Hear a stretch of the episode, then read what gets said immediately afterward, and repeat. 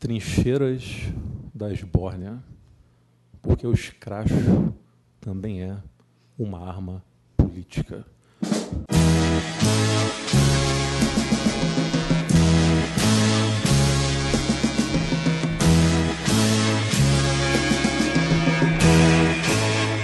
Olá, meninos e meninas, e é com esta natimorta estapafúrdia tentativa de slogan que este anedótico podcast dá início ao seu episódio número 9. Portanto, vossa alegria está de volta.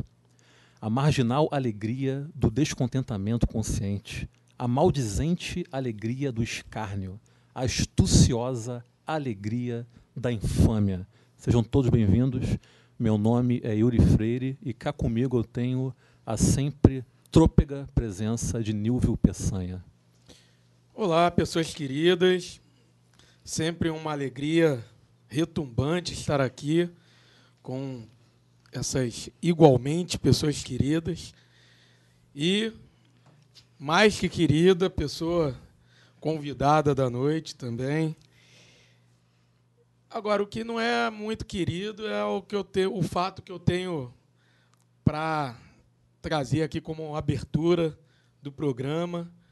É, não é nada querido, é, é, é, é de um grande escárnio. Mas já, Nilva? Sim. É, Começou só... cedo hoje. É um homem dado a. Só para trazer aqui. Ao limbo da tristeza. Wilson Witzel, que está ignorando a recomendação da Câmara Federal de deixar uma deixar um, o segurança, né, fazer com que segura, é, deixar a segurança da, da deputada federal Talíria Petroni que está sendo ameaçada, e a gente sabe qual é o grupo que está ameaçando a Talíria, a gente sabe muito bem quem é que está ameaçando a Talíria aqui no Rio, né? sabe muito bem quem é. E o grupo que está ameaçando a Talíria já, já matou gente aqui no Rio, a gente sabe quem, quem já matou, né? quem já foi morta, a gente só não sabe ainda quem mandou matar. Né? Essa pergunta ainda ainda não foi respondida. Inclusive, a gente já sabe até quem, é, quem foi vizinho de quem matou. Né? Quem, quem foi vizinho de quem matou, a gente sabe muito bem. Mas quem mandou matar, a gente ainda não sabe. Enfim, mas o governador ignora a recomendação de colocar uma escolta de segurança a Talíria Petroni no, nos dias, nas vezes que ela estiver aqui no Rio e isso é, é mais que lamentável, é, é revoltante.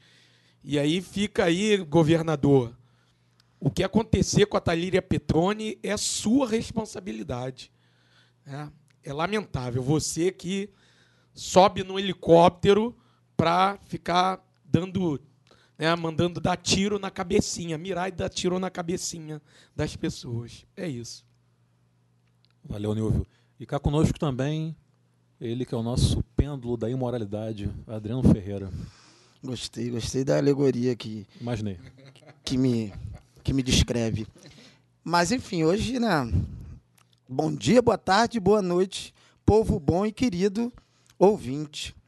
É, o tema é uma delícia hoje. Falar de arte, de cultura, política, resistência, subversão, com o auxílio luxuoso do nosso convidado, é um deleite, né? Ele é um totem de militância cultural, né? uma figura que pavimenta os tortuosos caminhos da cultura aqui na Zona Onírica e tenho certeza que ele vai nos abrilhantar e muito e nos ajudar a tentar esmiuçar essa temática desafiadora que trazemos hoje. É, e hoje temos a saborosa honra de ter aqui conosco para conversar um pouco aí sobre a produção artística brasileira durante a ditadura militar, Roger Ferreira. Roger, por favor, apresente-se, porque o mundo quer te ouvir. Nossa, eu estou aqui como? A brilhantar, né? Eu, uma figura tão obscura, né? eu tão vil, tão ridículo. o Adriano diz que eu vou abrilhantar o Trincheiras das Bórnia. Seguinte, meninos e meninas, senhoras e senhores na escuta aí, bom dia, boa tarde, boa noite, gostei disso. Enfim, estamos aqui para falar um pouco sobre a produção cultural realizada ali durante os anos 60, 70, durante a ditadura militar, alguns chamam de anos de chumbo, outros chamam regime de exceção, outros, inclusive, dizem que não foi ditadura militar. Quer dizer, revolução, é, né? Revolução. Ainda são eleitos presidentes. É verdade. É. E em meio a isso, né, esse tema eu fico muito satisfeito de estar aqui hoje nos Trincheiras das Bórnia. E vamos que vamos, seguindo a pauta aqui, tem algumas perguntas para a gente desenrolar e descontraidamente, como se estivéssemos realmente numa mesa de bar, tem de ser muito peso, conversando as coisas que não são é, preciosas, que, enfim, acendem a nossa vontade e a nossa estima de continuar aí resistindo, lutando pela arte e cultura na Zona Oeste, no nosso território, certo? Também dialogando com outros coletivos culturais é, de outras regiões da cidade. E do Brasil também, por que não? Sim. Do Brasil também, exato. E vamos que vamos. Uma satisfação mesmo o convite, Uri, Adriano, Nívio. E vamos que vamos. Estamos aqui no no som da hora. Som da hora. No estúdio. A de, nossa caverna, no estúdio, estúdio de, de, resistência. Um abraço para o nosso, nosso engenheiro de som e futuro engenheiro da computação, Fernando Matoso, uma figura da resistência também, progressista, que que está na trincheira junto com a gente. Dono do nosso aparelho, né? Que aqui está, em onde estamos. Obrigado. Show! Estamos também nas redes sociais, facebook.com.br trincheiras das Bórnia, instagram.com.br trincheiras das Bórnia, arroba no Twitter. Ô Nilvio, fala um pouco aí do Veste Esquerda, por favor. Então, Veste Esquerda é, é a estamparia com estampas transadíssimas para aquela galera que quer ir lá naquele almoço de domingo, lá com aquela com a sua maravilhosa família, com aquele. Afrontar tio, o tiozão? O tiozão lá que fica mandando aquela, aquela postagem maravilhosa. No, no, no grupo. No grupo. Então. Então tem lá, pô, tem, tem, tem ótimas estampas com Rosa Luxemburgo, com Fidel Castro. Lenin. Lenin. Frida, minha, Frida. Mu, minha musa nipônica, um beijo para ela, que já tem agora selo de super fã do, de, de ouvinte do programa, falou que viu uma camisa da, da Frida que ela tá interessada em comprar. Temos vários super fãs. Preocupante. Só tem esquerdopata lá, só tem, só tem estampa de esquerdopata lá na, na veste esquerda. Então Exatamente. é só lá, só ir lá na, na, na veste, no site da veste esquerda e colocar lá o cupom Trincheiras. É isso, Nilvala. Parabéns pela sua brilhante participação. Então vamos para o Esbórnia News. Com essa notícia que não poderia deixar de estar aqui, na verdade. Militar da aeronáutica que levava cocaína em avião da FAB é preso pela polícia da Espanha. Sargento fazia parte da comitiva de apoio da viagem do excelentíssimo presidente Jair Bolsonaro ao encontro do G20. Ele embarcou no avião usado como reserva da aeronave presidencial. No início da tarde, o avião fez uma escala programada no aeroporto de Sevilha, na Espanha, e durante a inspeção de bagagem, a Guarda Civil Espanhola encontrou enigmáticos 39 quilos de cocaína, divididos em 37 pacotes dentro da bagagem de mão de Manuel Silva Rodrigues. É isso. Só Comentem. 39? Pouquinho, né? É. Onde foi parar esse um quilo, né? No nariz de quem? o Aécio. Olha, agora eu acho assim, me, me ocorreu quando, quando eu li a notícia, eu pensei num versículo da Bíblia, já que esse, que esse governo tem flerta tanto com essa questão do cristianismo, que é a base ideológica, a substância que move as ações políticas desse governo, eu pensei naquele versículo que fala mil cairão à minha direita, dois mil à minha esquerda. E eu acho que eu adaptaria esse versículo, tipo, mil serão presos com meus vizinhos com 117 fuzis, outros assassinos de vereadoras serão presos, outros milicianos serão condecorados, traficantes é, participarão da minha comitiva e eu não serei atingido. Eu acho que é uma adaptação, né? Não, porque é o Messias, né? É, é, é verdade. O nosso Messias, você vê que.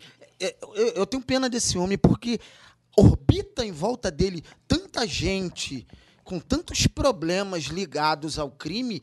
E esse homem idôneo, essa figura da- da- da ilibada, honestidade. Mas é né? isso, é porque É ele é o Messias. Ele né? anda no meio de ladrões, Nós, de né, criminosos, isso, de corruptos, Ele de veio ao milicianos. mundo para andar no meio desse pessoal, para tirar esse pessoal dessa vida. E né? eu acho isso, é, eu acho importante Eu acho a ressaltar missão isso. dele linda, cara. Claro, porque não é fácil, não é fácil. Eu, né, eu sou, eu sou, eu me considero um privilegiado, porque as pessoas com que eu lido no dia a dia são pessoas que nunca me, me trouxeram nenhum tipo de constrangimento. E ele é uma figura tão representativa dos bons costumes, da moral, é um ídolo do cidadão de bem.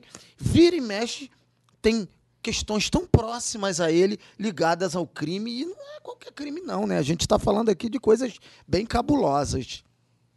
É, eu, eu vi uma, assim, eu, eu vi uma postagem de um amigo no, no, no, no Facebook, Tiago Monteiro. Não sei se o Tiago Monteiro ouve o Trincheiras, mas de qualquer forma, um beijo. Se ele Thiago. ouve, ele vai te dizer, Nilvio, você me citou, que bacana. Se ele não ouve, não dirá. Aliás, um ótimo teste para saber quem nos ouve é citar a pessoa. É isso. Então, Tiago Monteiro, se você nos ouve, um beijo. Se nos ouve, um beijo também. Mas, mas era uma coisa que, que, que, que eu- o que ele disse bate muito com, com o que eu penso. É, cara, que é o seguinte, é, e eu, eu vi assim, até o que o, o, o Freixo né, pediu que as pessoas fossem ponderadas e tal. Eu entendi o que o Freixo quis dizer, mas achei muito desnecessário é, ele dizer isso. É, é- é claro que, assim, não há elemento nenhum para a gente dizer que a droga era do Bolsonaro, que o Bolsonaro é um traficante de drogas, que ele usa droga ou qualquer coisa desse tipo. Não há elemento nenhum para gente, a gente dizer isso. Né? Além de, de fazer memes. Né? Hum, o máximo que a gente pode fazer é um- uma porrada de meme com isso. Agora, uma coisa é o seguinte: é, é claro e evidente que esse cara não está sozinho nessa porra. É claro e evidente que alguém está com ele. Né? E alguém do alto escalão. Um sargento não vai entrar no voo presidencial, na comitiva presidencial, com 39 quilos de cocaína. Porra, sozinho, cara. Tem alguém do alto escalão com ele. Alguém deixou passar. Pô, esse cara foi revistado, cara. Um sargento, um sargento é um merda de um praça, cara. É um praça. Porque para o militarismo, e eu falei um merda, não desmerecendo o cara, porque para o Não militarismo, desmerecendo a merda. para o militarismo, para o oficialato, o sargento é um merda. É um merda, porque eu já fui militar da Marinha, pasme, eu já fui militar da Marinha por nove anos. E eu era tratado como um Não é à merda. toa que a Marinha chegou onde chegou, né? Porra, é, e graças a Deus eu saí e saí por conta pró- própria. Então, continuando. É, cara, e os, e os sargentos, os, os militares, os praças, são tratados como merda. Então, para um sargento tá ali, cara, sinceramente, ele foi revistado. E, cara, para ele estar com, a- com uma mala com 39 quilos de cocaína, para ele estar com uma bagagem com 39 quilos de cocaína, cara, ele, alguém do alto escalão permitiu, acoitou aquilo ali. E beira, cara, é o absurdo mesmo, é a norma- normatização do absurdo. Quando você vê né, o ministro né, do Gabinete Institucional de Segurança da Presidência, que é o general Heleno, dizer na imprensa que foi falta de sorte isso ter ocorrido justamente nesse momento do encontro do G20. Quer dizer, você, você a gente, a gente que é de esquerda mesmo, a gente que está alinhado à coisa da, da divisão, da, por igualdade, enfim, a gente que se indigna com as injustiças sociais, é, a gente sabe que esse cidadão ele está ali para quê? Ele está ali para normatizar uma, uma situação que, ao meu ver, já acontece desde sempre. Ele, o general Heleno, dizer que foi falta de sorte O que, o que, que te faz? É a gente que diz que a gente tenta se colocar no lugar da pessoa, né? O que, que esse senhor estava sugerindo que foi falta de sorte? Porque outros já passaram inúmeras vezes, entende? Eu acredito que essa notícia vem escancarar mesmo, deixar as claras quem está organizando sistematicamente, entende? O tráfico de drogas e de armas no país como, como o companheiro Nível aqui afirmou, né? O que é um sargento dentro dessa estrutura? Ele era comissário da comissaria, entende? E desembarca com a mala com 39 quilos de cocaína no aeroporto de Sevilha. Foi revistado. Não tinha um pai de meia dentro da mala. Quer dizer, o general Heleno diz que não todos somos revistados, a mala do presidente é revistada. Mentira. Mentira. Isso no protocolo pode até lá essa prerrogativa. Porém, nem todos são revistados. E, e, e é, salvo engano, né, um avião presidencial é uma espécie de microterritório daquela nação. Ou seja, a alfândega não entra num, num, num avião presidencial, a alfândega do país que está recebendo esse avião. Quer dizer, se os militares, se a comitiva que, que veio nesse, nesse avião descer, aí sim eles vão ser submetidos né, à, à, revista alfandegária. Aí eles vão estar submetidos lá, enfim, a todo o protocolo entende, de qualquer cidadão. Aí, quer dizer, você imagina a disfarçatez e talvez é, é, o que, que passou na cabeça desse sargento, de Manuel, de Manuel Rodrigues. Manuel foi para o céu. Desse sargento. O que passou na cabeça desse, desse sargento da, da aeronáutica que desce com uma mala com 39 quilos de cocaína e acha que ele ia passar incólume?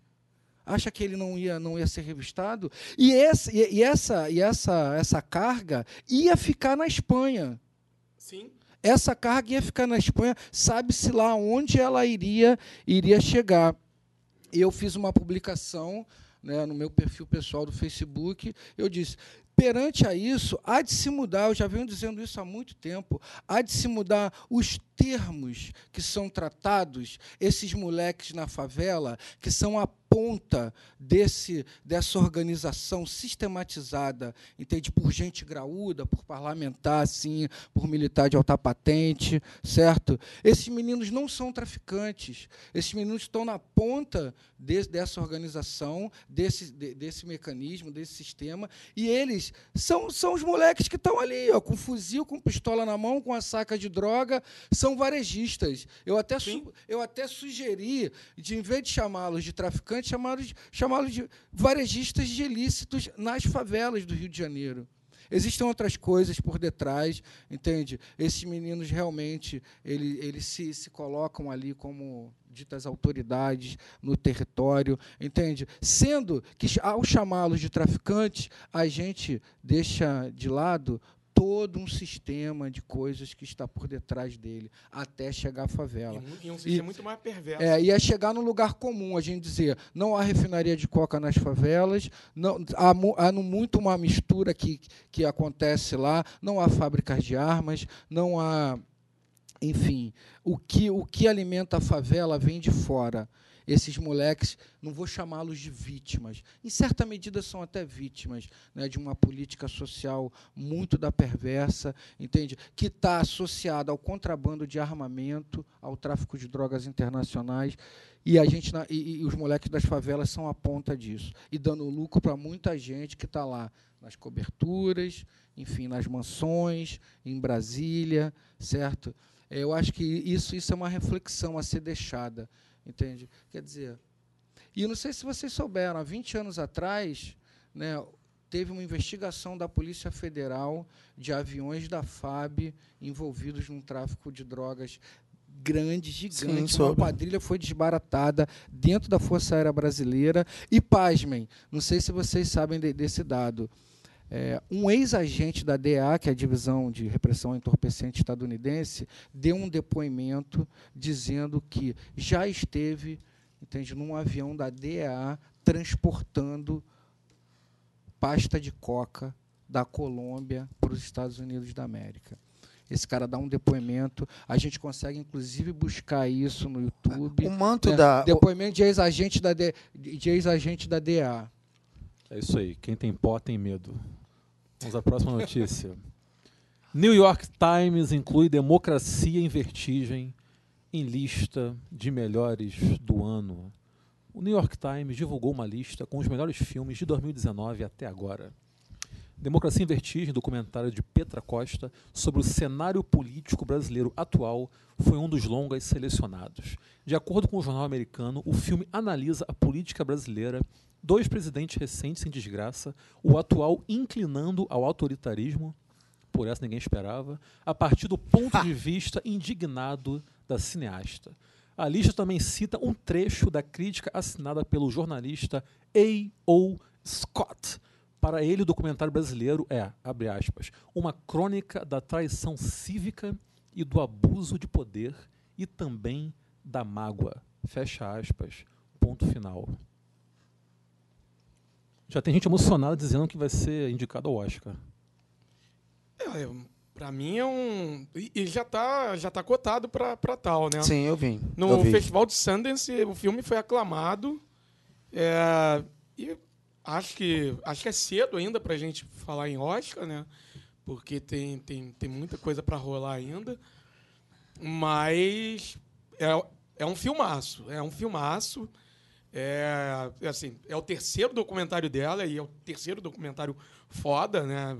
É, o primeiro foi Helena, o segundo foi Homo, Homo e a Gaivota, e agora é Democracia em Vertigem, que igualmente foda. Cara, e, porra, acho que é. E assim, é, é- os três são de, de se emocionar, de- assim, de três formas diferentes, né? O primeiro é muito intimista, é, o, o segundo é, é- é mais por uma questão é, mais feminina, né? E o e esse, cara, é uma é uma porrada, você se emociona por vários vários motivos, várias razões, inclusive se emociona de forma, né, revoltante, de- de- também de ficar enojado em vários momentos, né? E, cara, é um.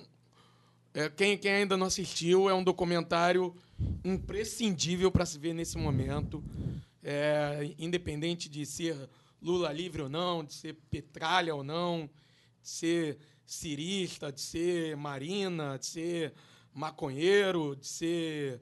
Porra. E ser gente ruim também, né? do, do canudo. De de ser até gente porra. ruim. É, seja qualquer coisa. Evangélico, macumbeiro. Sim, já entendemos. Vai, é acelera aí. isso. Alguém mais vai, Adão? É, eu, eu resumi, eu Yuri resumi, tá eu assisti e resumi o, o filme. Ele me deu um sentimento. Teve, um- eu tive um sentimento de nó na garganta e ânsia de vômito. Nó na, nó na garganta por né, a questão da, da, da afinidade ideológica e, e perceber né, a, a dinâmica política é, agindo da maneira que agiu em relação a- ao pensamento, à política progressista, enfim, todo o conluio, todo, todo o, o- o- o- né, a engenharia política que foi feita é, para né, para combater a- o progressismo, para combater a política de, eh, de esquerda, enfim, para combater, sobretudo, o PT no poder. E também um nó na garganta no sentido de perceber que muita poderia ter sido feito mais coisas. E aí a, né, autocrítica do Gilberto Carvalho é para mim é um, é um dos pontos altos. Fora a, a, as, as fotogra a fotografia do filme para mim é maravilhosa, é, com, alguns, com algumas cenas de resgate histórico maravilhosas. E mas a autocrítica do Gilberto Carvalho para mim é bem interessante quando ele fala né, dos erros e também a figura meio polida e mais patética do que polida do, do Cardoso, né? O, do lado da Dilma, tranquilo, né? É, é, é, agindo de uma maneira simples, tranquila, como se nada tivesse acontecendo, o mundo caindo e ele naquela, naquela postura dele é, é, é, é, é, Uspiana. Uspiana, é, é, né, aquela coisa da. É, é isso mesmo, né? Da Sim, USP, aquela sim. figura polida, né? Bem educada, Isso. com palavras É o famoso Zé da bem Justiça. escolhidas, enfim. E aquilo me impressionou, né? Enfim, mas é isso. E, claro, não, vamos falar aqui da, do, do, do, do meio pro final, aí vira escatologia pura, aí quando começa a mostrar Bolsonaro, aí, aí a ânsia de vômito vem forte, é isso. Spoiler, a Dilma cai. Tu viu, Roger? Não, não assisti o Democracia em Vertigem, ainda não assisti, porém li algumas críticas, alguns depoimentos de pessoas que assistiram e acabei de ouvir dois aqui eh, emocionados e a, a recomendar o filme. Penso que, que, que, que seja um filme necessário para esse momento. Agora, o que apareceu de crítico de cinema depois de Democracia Invertida, hein, amigo? Não é brincadeira, não. Eu, quer dizer, eu ainda não assisti, mas quer dizer, eu suponho que seja é, é uma narrativa, um recorte né, é, ali sobre o método de Petra Costa, não é isso? Para constatar tudo aquilo né, que a gente já vem acompanhando aí nas mídias independentes, certo? É, desde lá da conversa do, do Jucá com o Supremo, com tudo, né, que eu, eu penso que isso é, é fundamental de ser dito e que realmente a Aquela gente conversa narra o roteiro do filme. narra o roteiro. É. Então, eu, eu assistirei em breve. Eu também não vi ainda, estou esperando a oportunidade. Vamos lá, derradeira notícia do Sbornia News de hoje, que eu acho que é uma notícia que vai tocar muito, principalmente o nosso grande ativista cultural aqui presente, Roger Ferreira. Justiça do Rio de Janeiro proíbe apresentações de artistas em estações e vagões de trem, metrô e nas barcas. Justiça considerou inconstitucional a lei que regulamentava essas manifestações culturais, pois, segundo decisão, prejudica o sossego dos passageiros. E aí, Roger, o que você tem a dizer sobre isso?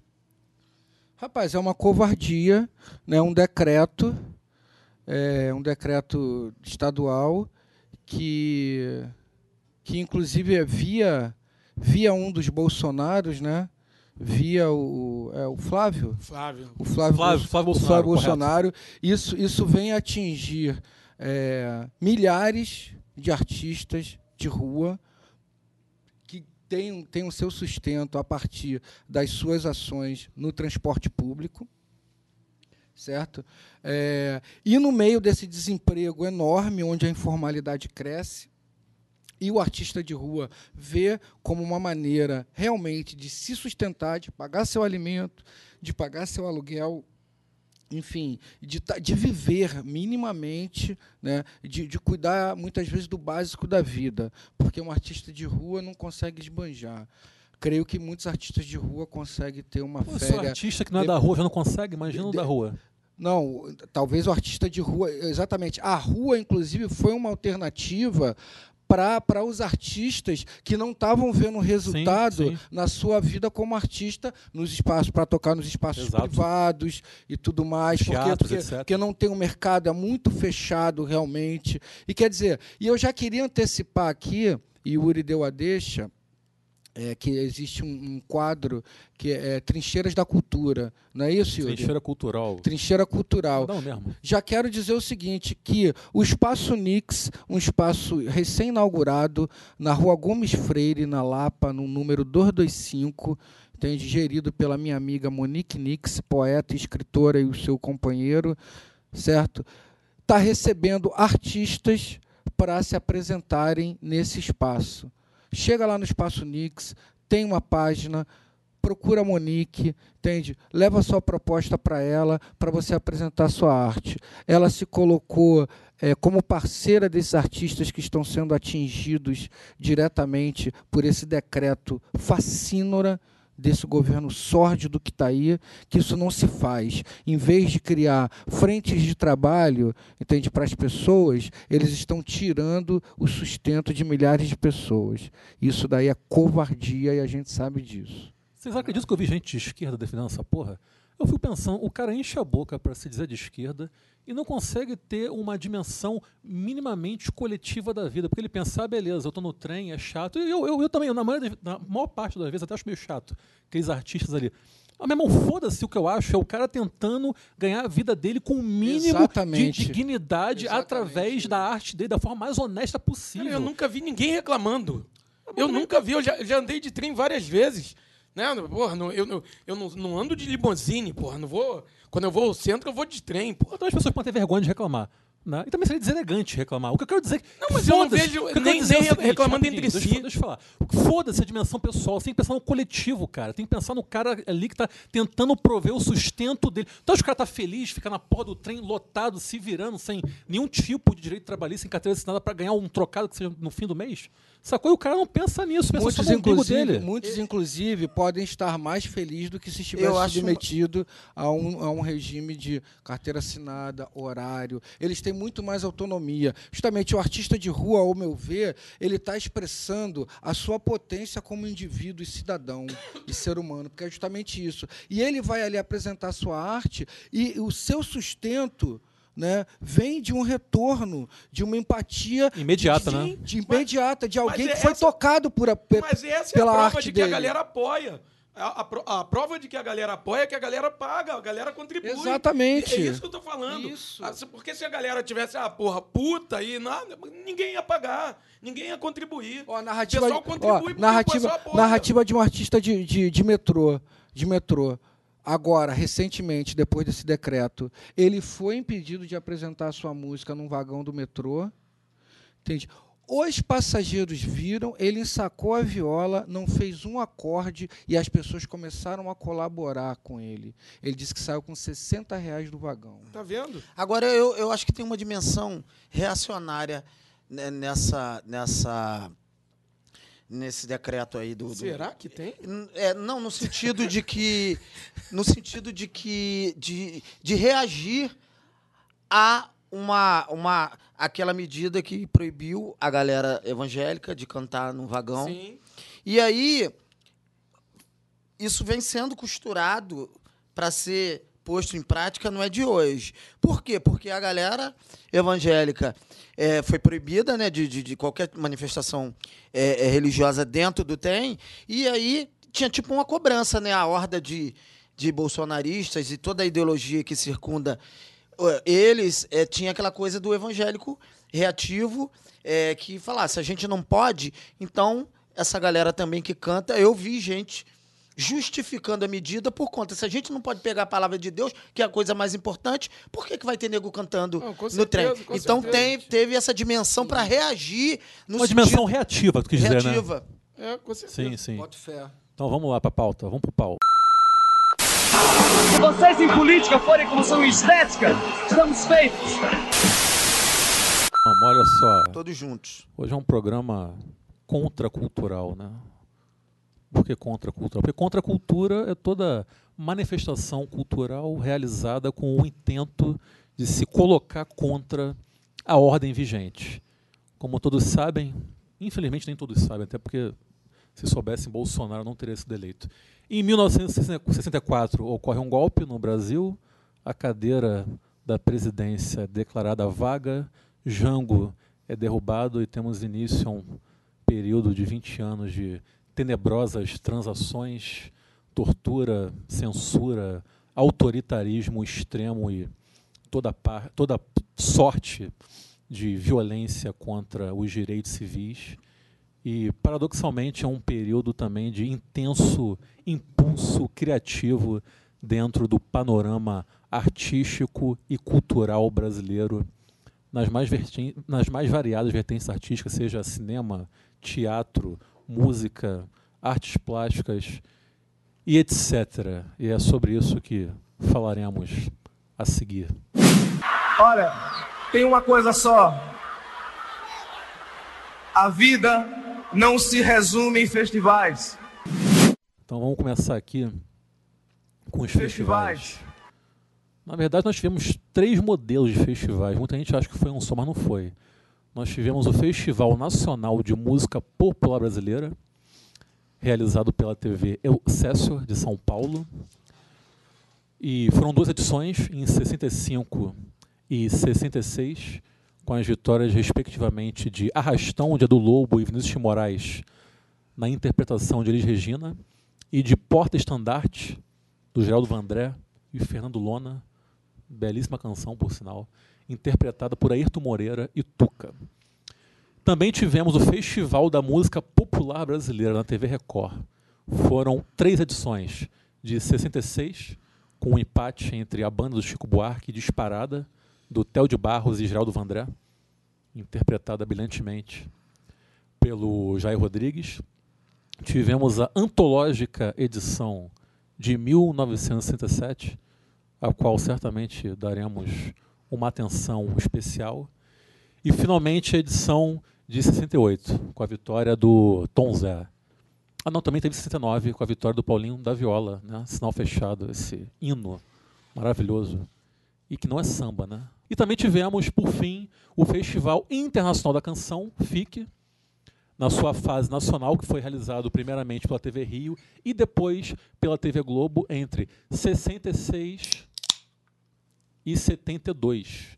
E foi no FIC, por exemplo, em que nós tivemos aquele, aquela pistolada do Caetano Veloso, tentando cantar Proibido Proibir, em 68, mesmo ano em que Geraldo Vandré entoou o hino para não dizer que não falei das flores e ficou em segundo lugar para ódio e desespero da plateia que lá estava. Sabe o que eu acho? Eu acho uma coisa só mais. Antônio Carlos Jobim e Chico Buarque de Holanda merecem o nosso respeito. A nossa função é fazer canções. A função de julgar, nesse instante, é do júri que ali está. Ô Roger, quando se fala nos festivais, qual é a primeira lembrança que vem a essa tua mente florida e multicor? Ô, nego, a primeira lembrança que me vem é da guitarra chegando no Festival de 67 através dos hermanos, os Beat Boys, acompanhando Caetano Veloso na música Alegria, Alegria. E com esse, com esse start, com esse início, me vem lembranças de Gil acompanhado dos Mutantes, interpretando Domingo no Parque, que fica em segundo lugar né? no Festival da Canção de 1967. Ponteio da do Lobo. Exato. É, me vem me vem a lembrança é, de Sérgio Ricardo sendo vaiado, jogando violão, é, quebrando o violão, né? Jimi Hendrix se inspirou nele para quebrar a guitarra. Tentando, tentando, tentando cantar sua música Beto Bom de Bola, foi vaiado. É, Ele é grande artista, tomou, Sérgio Ricardo. Sim, cineasta também. Cineasta, exatamente. É... E que criou a trilha sonora de Deus, o Diabo, Terra do Sol, inclusive.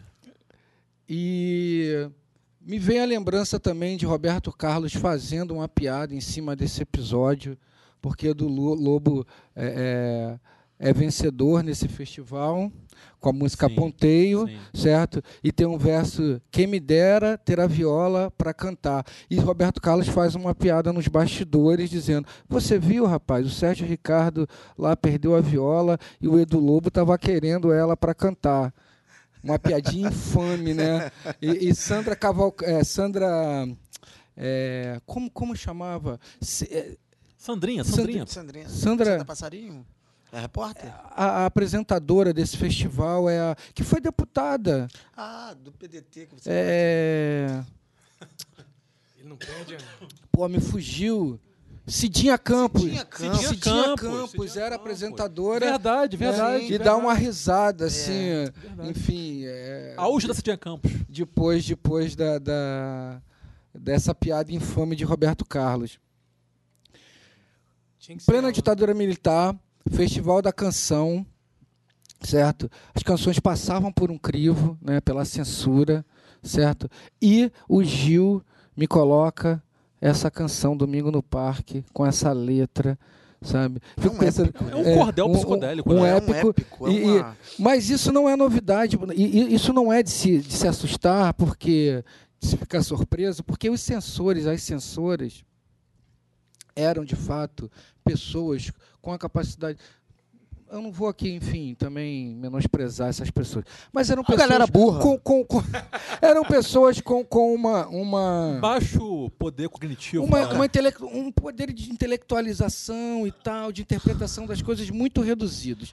Eram professoras é, do, do, do- do antigo ginásio. é, quando muito aparecia um professor, uma professora do que era o chamado científico. É, às vezes, esposas de militares, de oficiais, que iam fazer essa essa, essa leitura, né? aprovar ou não as canções de serem publicadas, né? de serem eh, de fato gravados, discos e tal, e de participar nos festivais. Agora, os festivais, a plateia desses festivais era um, um ator, era protagonista nesses festivais, certo? Porque tinha o, cor- o corpo de jurados, entende? Mas a plateia fazia realmente a diferença nesses festivais. Né? E influía, de, de, de certa maneira, é, é, na decisão dos, dos jurados. Suponho. suponho. É, Sérgio Cabral, né, um homem digníssimo, jornalista, crítico mu- musical, enfim, um homem. Não, Pai- mere- não merece o filho que tem? Isso, pai do, Ah, pai do pô, infame. aqui, acabei do de ser infame, contemplado. do infame acabei de ser contemplado. governador. Eu ia falar exatamente isso. Inclusive, está com fala. problema de Alzheimer e Sueli Ventura declarou que para ele, ele não está acompanhando essa toda essa, essa derrocada do filho, ele não acompanhou, que está com problema. Enfim, Certo. ele não está acompanhando. O, o Por obra do, enfim, do, do, do transcendental, imponderável. do imponderável, ele não está ele não tá vivenciando essa, essa tragicômica Sorte é dele. né? de, E esse, e do esse homem, esse homem, ele foi um dos jurados do Festival de 1967 Sim. e ele dá um depoimento no, no, no documentário Uma Noite 67. Ele, Maravilhoso. ele diz assim: é, Porra, eu fiquei em dúvida se eu votava em Ponteio ou em Domingo no Parque. Mas quando eu votei em Ponteio e já tinha lançado o voto, já tinha ido para a contagem, eu me arrependi. Eu disse que eu deveria ter votado em Domingo no Parque. Aí quer dizer, daí você, você percebe é, como isso mexia né, com, com os sentimentos, com a subjetividade das pessoas. E tem um depoimento também do Paulo eh, Machado de Carvalho, filho do dono da Record, que foi a que promoveu o festival de 1967.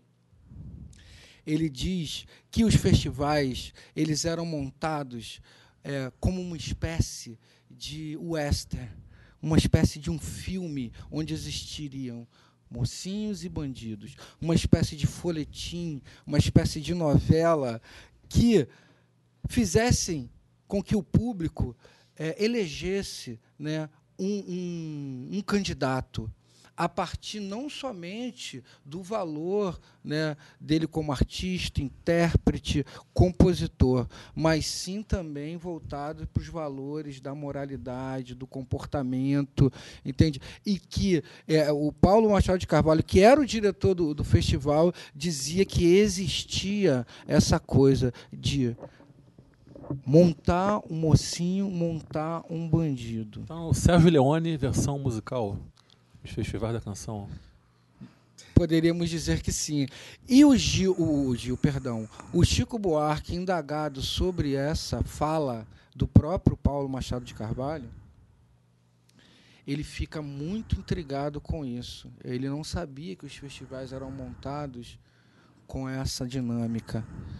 E ele vai e se coloca como, porra, então eu era um mocinho. Ele fala isso no festival. Porra, então eu era um mocinho. E o Caetano e o Gil eram os vilões, pô, com aqueles cabelos soltos, né, aqueles parangolé, aquela roupa, enfim, que não Aquela estava dentro Subversão do padrão. estética eu tava total, de né? smoke, eu tava de smoke e gravata borboleta. Não, antes de passar para Adriano, fiquei curioso para saber em quem vocês votariam nesse festival de 67 para ganhar. Domingo no parque. Se eu fosse votar com a cabeça, eu votaria Domingo no Parque, com o coração, é alegria, alegria. Alegria, alegria. Seria, seria meu voto. É, eu acho Eu que amo. em alegria, alegria. Eu amo. Apes- Assim, é difícil. A Pra gente está falando pra de, caralho. de, Tem- de, de, de pérolas da, da, da, da arte brasileira. Mas alegria, alegria É, é, é uma música, é uma música, é uma. É um uma- hino atemporal. É cara. É um atemporal, atemporal. e é de, é de uma subversão estética impressionante. Impressionante. Mas traz, traz, É. traz um pouco também, inclusive, é, da- de, de tudo que estava rolando, né, bicho? De tudo que estava. Traz um pouco de tudo que estava rolando ali naquele momento. Alegria, né? Você, É um mosaico. Você- é um mosaico, é, é, um mosaico você- histórico. você É um mosaico histórico É um mosaico global. histórico, sim. você, sim. fez, global. você fez uma, uma, uma introdução, cara, muito precisa é, sobre esse, esse período dos festivais, né? É, e é exatamente isso. É, junto aos festivais, uma série de outras manifestações artísticas envolvendo inúmeras linguagens, né? O cinema, certo? Cara, Terra em. Transe, bicho. Terra em Transe é publicado, estreia naquele contexto, e Terra em Transe vai falar daquilo que a gente está vivendo. Porra, Isso é em muito Transe, curioso. sim, sim. E ter passado pela censura. Entende? É, Eldorado. O que é aquilo? É, é a descrição do, do que a gente estava vivendo de maneira nítida, assim. É fictício, mas traz à baila é, todo um contexto Fictício pero no mucho. que estava rolando. Ando pelas ruas e vejo o povo magro, apático, abatido. Este povo não pode acreditar em nenhum partido. Este povo ao quebrado, cujo sangue sem vigor, este povo precisa da morte mais do que se possa supor. O sangue que estimula no irmão a dor, o sentimento do nada que gera o amor. A morte como fé, não como temor. É, agora hoje você coloca uma coisa assim do protagonismo da plateia, que é que, quem vê o documentário é, é, é impressionante. A- a- torcidas, né, por que es- e- escolheram a sua a sua canção que representava e eram grupos torcendo e se escabelando e Uma impressionante. torcida organizada Sim. mesmo. Agora, tinha uma série de variáveis incidindo sobre. Foi pensado, né, meio que tem um roteiro, como você falou, de western, de competitividade, de estabelecer uma competição para motivar a torcida da, da galera que escolhia é, a sua. Mas a escolha ela se dava por vários motivos. E o componente político estava muito presente. Né? À- medida que avança nos festivais, o componente político vira uma variável muito importante no sentido da torcida. De, tanto é que você tem Sabiá linda, uma canção belíssima de Chico e de, e de Tom, vaiada, né? no- por- Sim. ela ficou obscurecida pe- por concorrer, para não dizer que não falei das flores. Que virou, é, 68. como, como disse, bem disse Milô, né? Virou a nossa marselhesa. É, é, é uma impressionante. musiquinha em dois acordes. Dois acordes, mas de uma força que é tão, ela é tão forte que até hoje ela é usada quando tem um grupo, uma reunião de pessoas que quer que, que, que- que, se impõe a alguma atividade política, usa.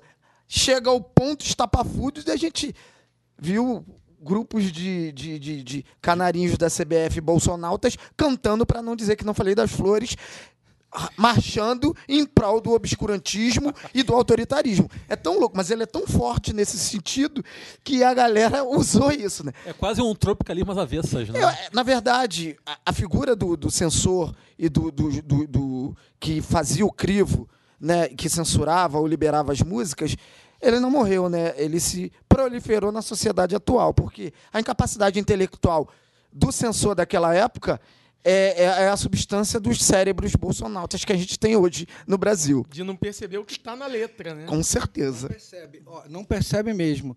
E o, o Gil, é, pegando o gancho disso que você está dizendo, né, que existia um contexto, é, as músicas tinham um, um embasamento político, tinha uma coisa descritiva que trabalhava com a metáfora, com os eufemismos, com as figuras de linguagem, para, de alguma maneira, é, enfim, burlar né, dar um nó na cabeça do censor, entende? O censor realmente não sabia o que aquilo eh, queria dizer e aí aprovou. E o Gil, o Gil, eu não sei se vocês sabem disso. eh, o Gil, ele se viu num momento de fragilidade tremenda, horas antes de ir interpretar a canção Sim, na sim. final do Festival de Ele 67. tava nervosíssimo. Eu me atenho ao Festival de 67, porque, ao meu ver, foi o auge do período dos festivais. Foi o auge. O Gil, ele ficou febril no Hotel Danúbio, no centro de São Paulo. À época, ele estava namorando Nana Caymmi. E Paulo Machado de Carvalho liga para o hotel e a Nana diz assim: ó, o Gil está debaixo das cobertas, está com febre, ele não tem condição e diz que não vai interpretar a canção. Mas como? O festival era ao vivo, entende? Para milhões de pessoas. Mas como? Como não vai? Que isso?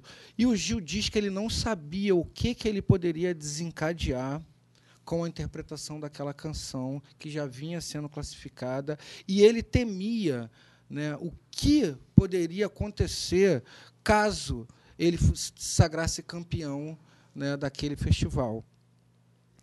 E Paulo Machado de Carvalho, não, o Gil tem que vir. O Gil precisa vir. Eu vou aí.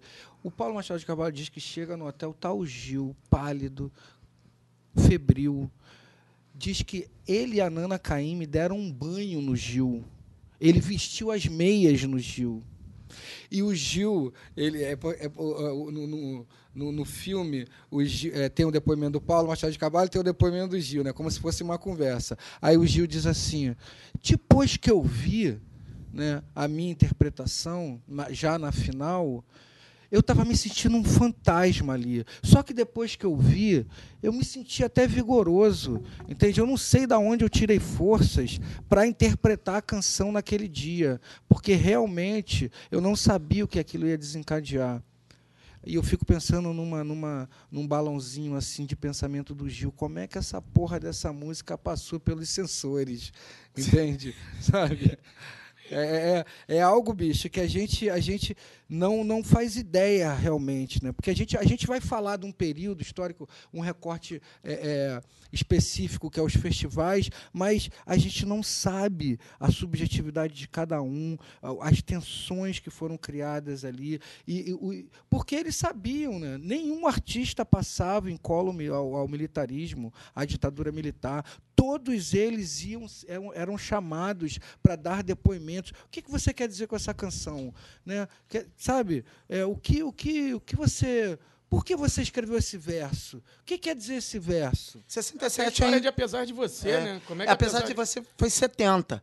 E ela foi escrita e foi lançada como um- uma briga de casal. E passou de boa, porque os sensores, né, com a sua capacidade intelectual, não perceberam e precisou de um, um colunista do jornal escrever que o filho dele estava é, é, pens- vendo, apesar de você, como um hino nacional, cantando, é, é, entusiasmado, como uma obra-prima que, que, que, que representava o Brasil.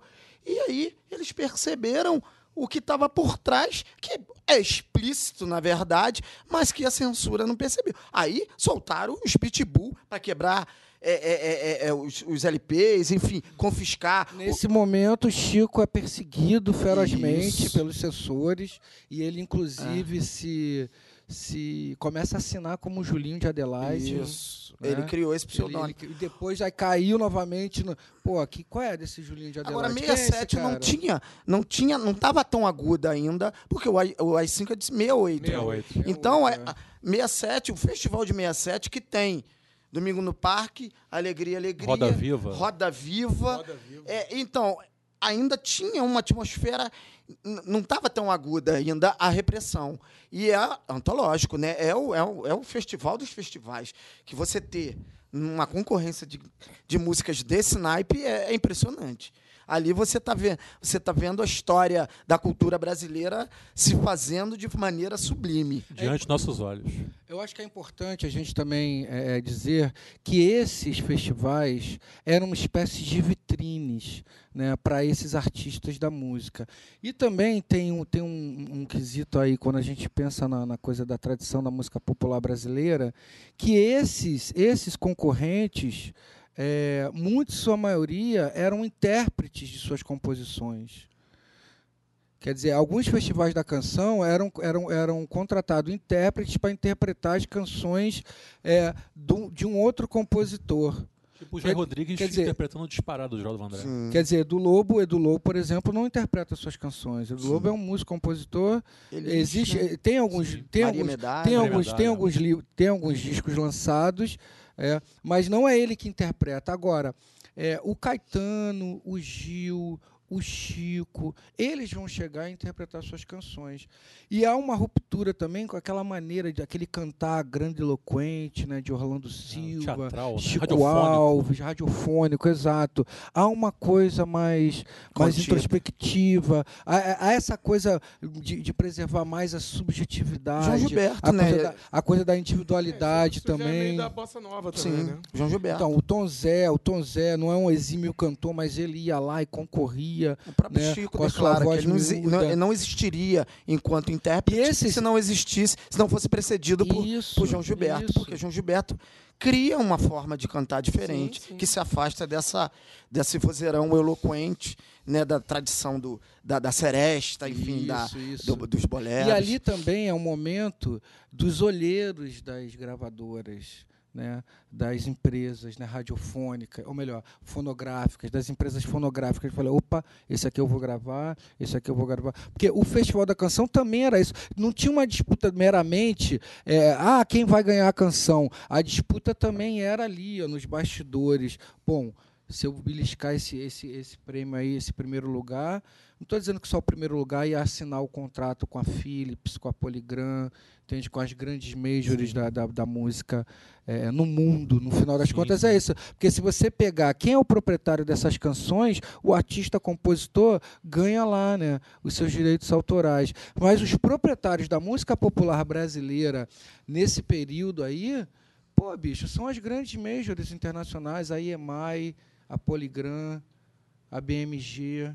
Quem vai gravar esses grandes artistas? É, é louco, né? A, a música popular brasileira não pertence, não é um patrimônio genuinamente nacional, porque quem ganha grana com eles, né? Quem tem, quem detém os direitos mesmo, são essas grandes Mas é gravadoras ser internacionais. o Brasil de um capitalismo periférico dependente, né? Total, total. Isso se torna inevitável. Agora, falando ainda sobre 67, 67 é um ano meio mágico, eu diria seminal para os rumos da cultura, da arte, da estética brasileira, porque ocorre uma confluência entre vertentes artísticas distintas, tendo por base, e é uma base que incrivelmente, até de certa forma não intencional, é, tendo por base a antropofagia, né, o manifesto antropo, antropo, antropofo- an- eh, caralho, manifesto antropófago do Oswald de Andrade, que ele escreveu em 1928. Então, em maio de 67, estreia Terra em Transe, do genial diretor Glauber Rocha, de Vitória da Conquista. Caetano Veloso assiste Terra em Transe e fica absolutamente chocado com aquilo, maravilhado. Tanto é que Caetano vai dizer que Terra em Transe vai ser a pedra filosofal da Tropicália.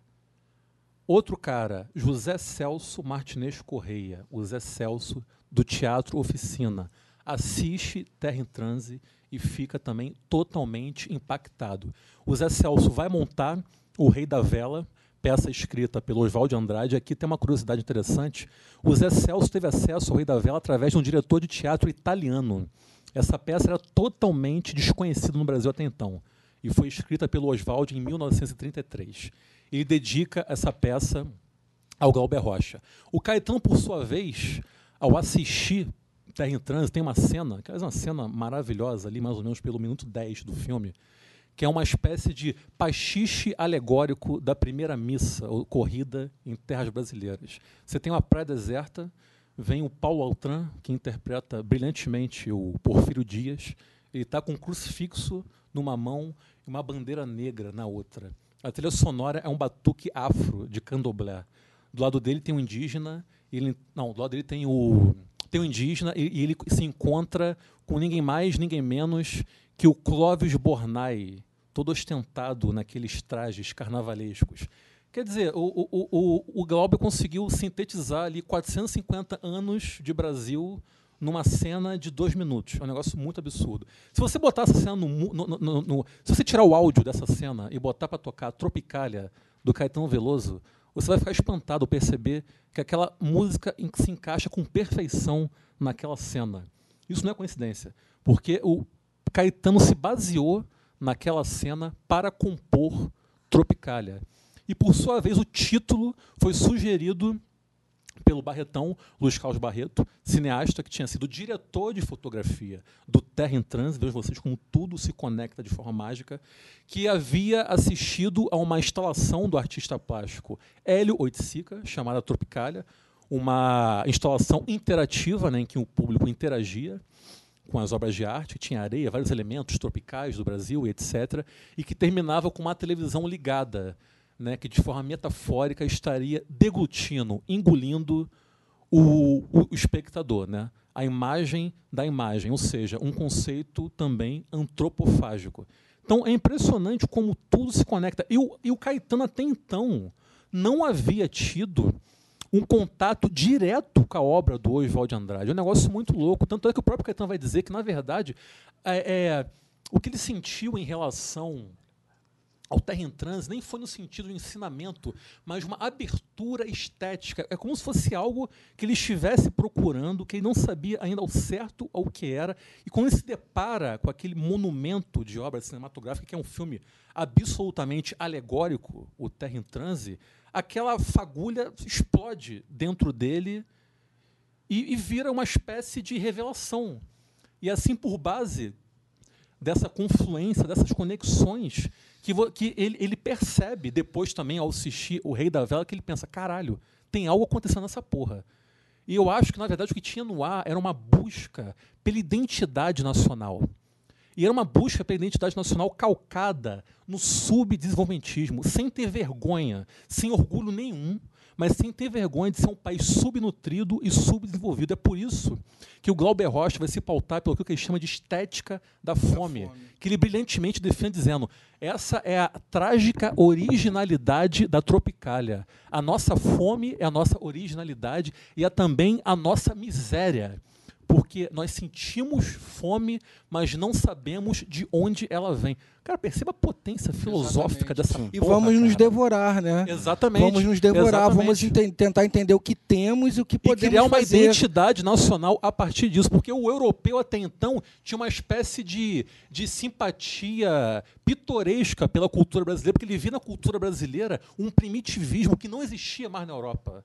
Só existia aqui. E o, e, o Glauber fica muito puto com essa porra, porque era, era um conceito muito pseudo-antropológico, essa coisa de selvagens fazendo arte primitiva, pintando é, rostos disformes nas cavernas. É um olhar, é um olhar na verdade, segregador totalmente, e que não diz totalmente. respeito, de fato, à potência, porque não, a gente, a gente já a gente já tinha apresentado para o mundo Machado de Assis, a gente já tinha apresentado para o mundo. A Vila Lobos. A Luiz Azevedo, Vila, Vila Lobos, Carlos Gomes, entende? É exatamente isso.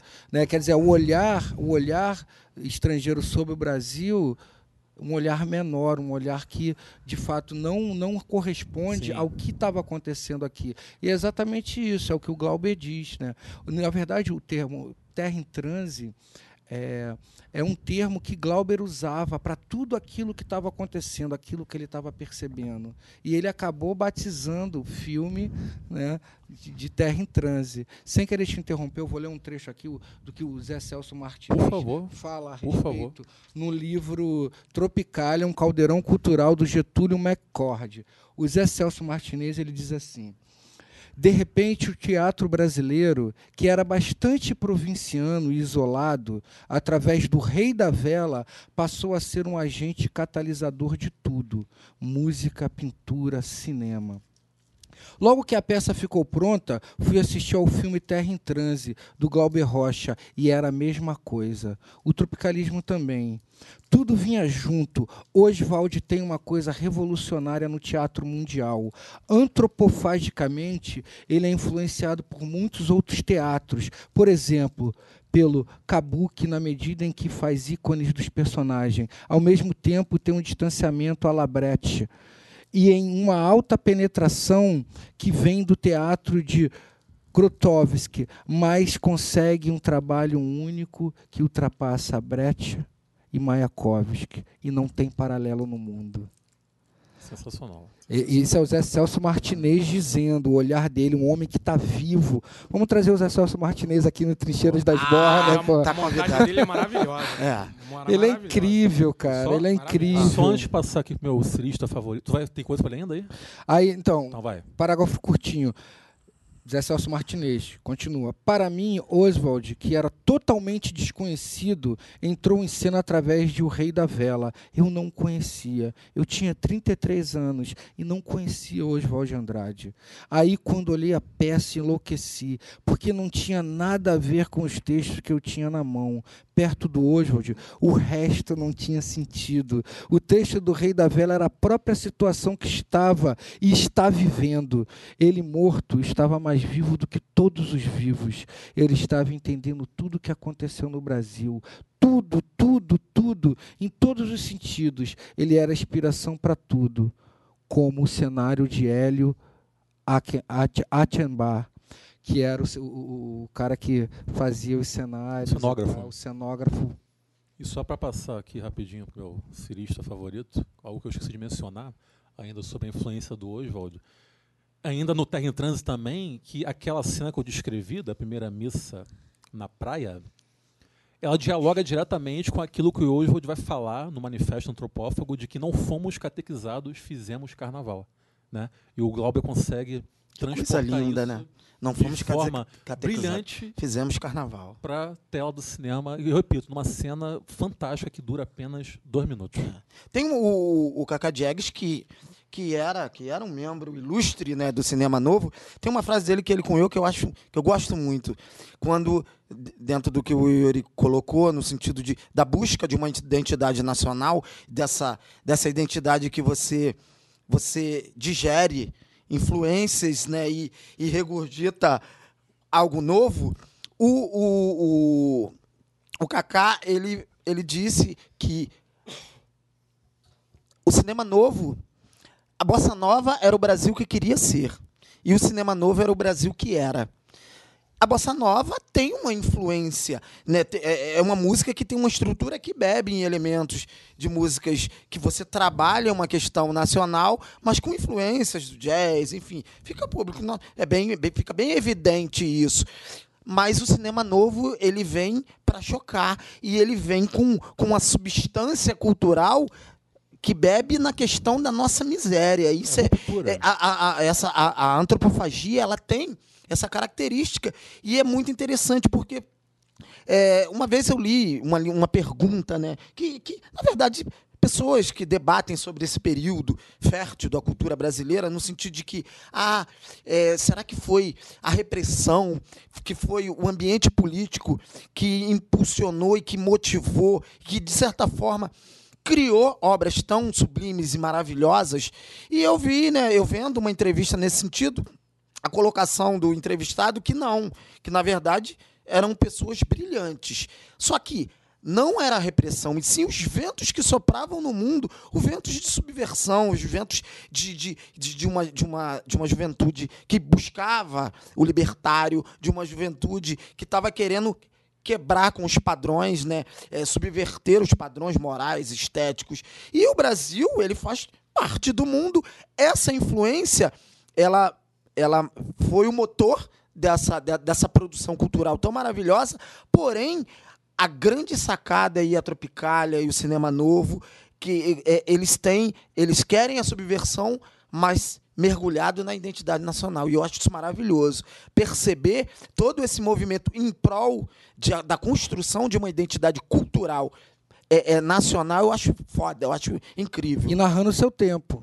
Sim, Narrando o seu tempo. Como que é diria- muito importante. Como, como, É o diz, como diz Nina Simone, né? Como pode ser artista se não narrar o seu Sim, tempo? Você tem, você tem a, a, a Fellini, você tem a Novela Vague, você tem é, é, o rock, você tem o movimento hip, Power Flower, no, explodindo no mundo. As pessoas estão o buscando, dadaísmo. é, buscando caminhos. E aqui O concretismo. é, tivemos essa, porra, essa, esse movimento maravilhoso. Eh, Tem um fato anedótico interessante, já, já te passo, Nil, rapidinho. Vou ser breve, prometo. É, que é um encontro do Glauber Rocha com o Godard. Né? É interessante porque, de um lado, estava o Godard tentando desconstruir completamente o que era o cinema francês até então, e do outro, o Glauber Rocha tentando construir o cinema brasileiro.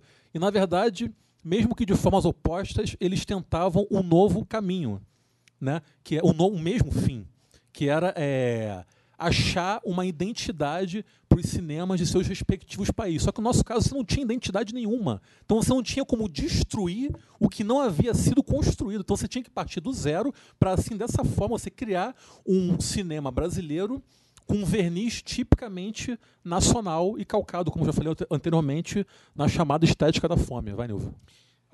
Então, duas coisas em cima do que vocês falaram aqui. Primeiro, em, em cima do, do movimento antropofágico, que, que foi um movimento que foi em resposta ao verde amarelo anta, né? O verde amarelo anta, só fazer um paralelo ao que a gente vive hoje, o movimento verde amarelo anta foi um movimento é, também modernista, mas um movimento patriótico em excesso, nacionalista em excesso, né?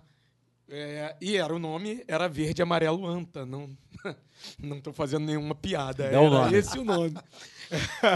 a história é... como passa. e aí, o verde, amarelo, anta chamava o movimento Pau Brasil, que era o um movimento do, do, do Mário de Andrade e do Oswald, como um movimento afrancesado e tudo mais. E aí eles criaram um movimento mais nacionalista e tudo mais, patriótico. E aí veio o Oswald e a Tarsila e tal, e fizeram o movimento antropofágico, que aí foi um movimento muito mais porrada, muito mais pé na porta. E, e quanto ao cinema novo, o Terra em Transe, né, ele é da segunda fase do cinema novo. É, se a gente pegar didaticamente falando, né, o cinema, cinema novo ele tem três fases.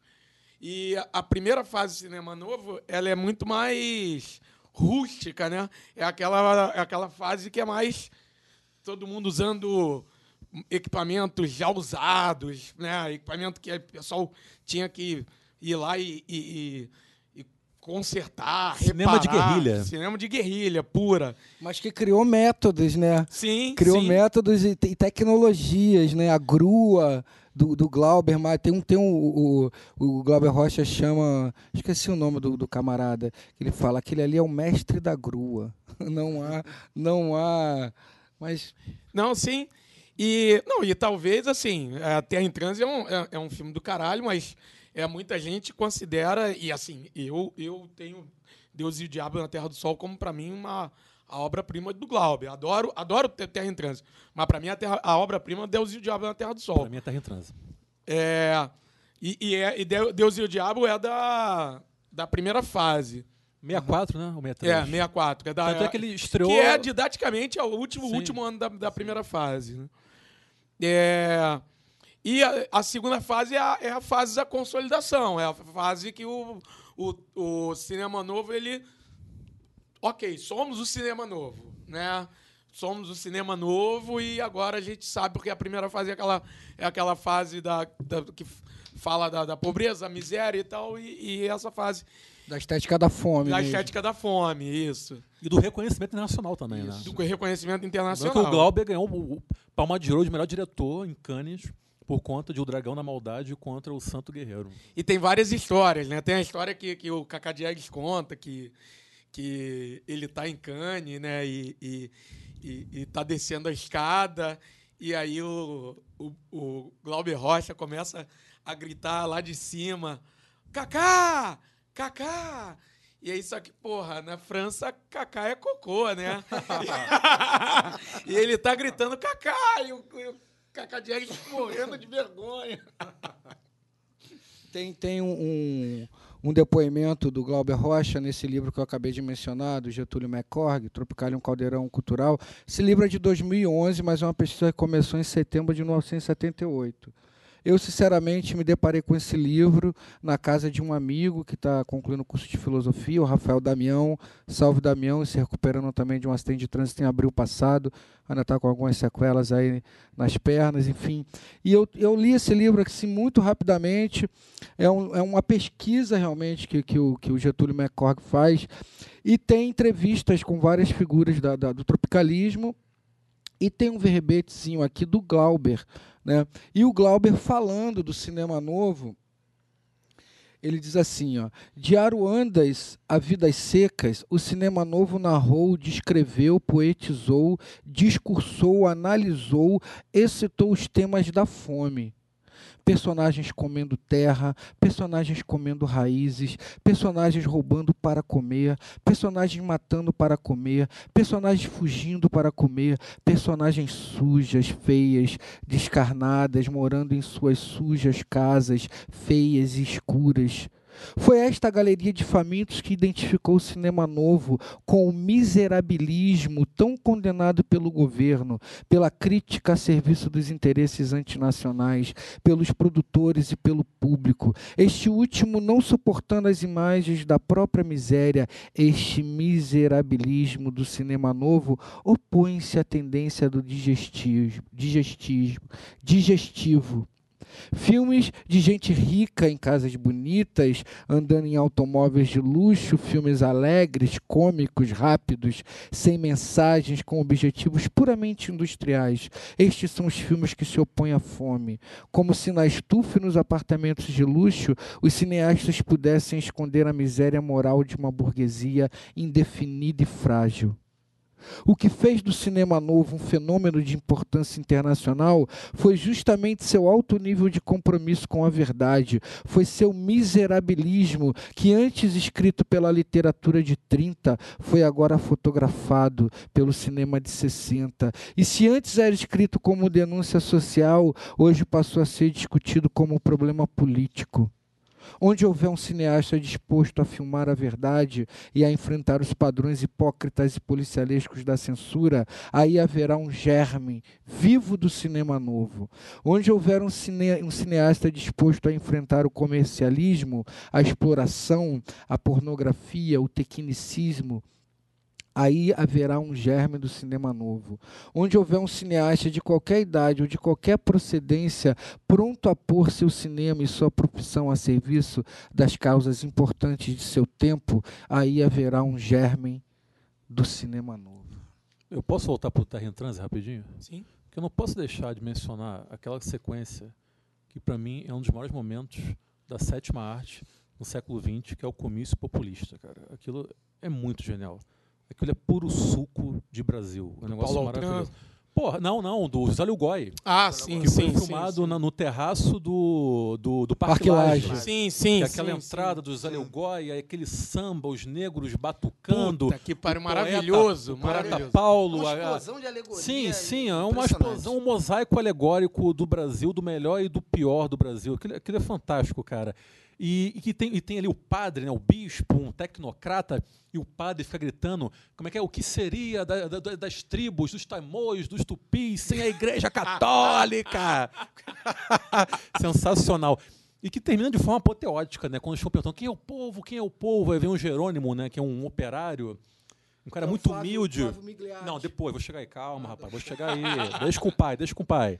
Foi Vem mal. primeiro o Jerônimo e fala: Ah, eu sou Jerônimo, eu sou o povo, eu sou muito humilde, eu sou um sindicalista, mas eu quero primeiro esperar para ver o que o presidente tem para falar. Aí vem um poeta Paulo, cala a boca dele, que é assim, fala: Mas o povo é um imbecil, o povo é Jerônimo. Imagina se o Jerônimo virar presidente da República. Aí depois surge o Flávio Miliádio. Gente, gente, calma, calma, atenção, atenção. O povo sou eu, que tenho sete filhos e não tenho de dormir. Aí depois as pessoas, as pessoas começam a gritar: extremista! Extremista! Cara, como é atual isso? Caralho, bicho? isso é muito Isso foda. é muito atual. É o vai isso é pra Cuba de hoje. Sim, é o sim. faminto de Sim. 50, 60 anos atrás, falando que eu não tenho onde dormir, tenho sete filhos, as pessoas gritando. Extremista, todo mundo, intelectuais gritando, o povo ali representado naquela cena alegórica, berrando aquilo. Enfim, eu não podia deixar de mencionar O- essa tem cena aqui- maravilhosa. Com a licença dos doutores. Sou Jerônimo. Faz a política da gente. Mas seu Jerônimo não é o povo. O povo sou eu, que tenho sete filhos e não tenho onde morar.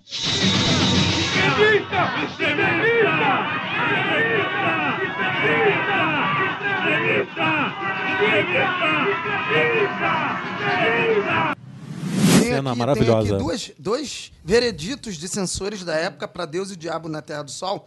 Um fala que o filme foi proibido e liberado só acima de 18 anos, porque ele mostra o desencanto dos pobres pela falta de caridade dos abastados. Isso é um veredito. E o outro também faz a.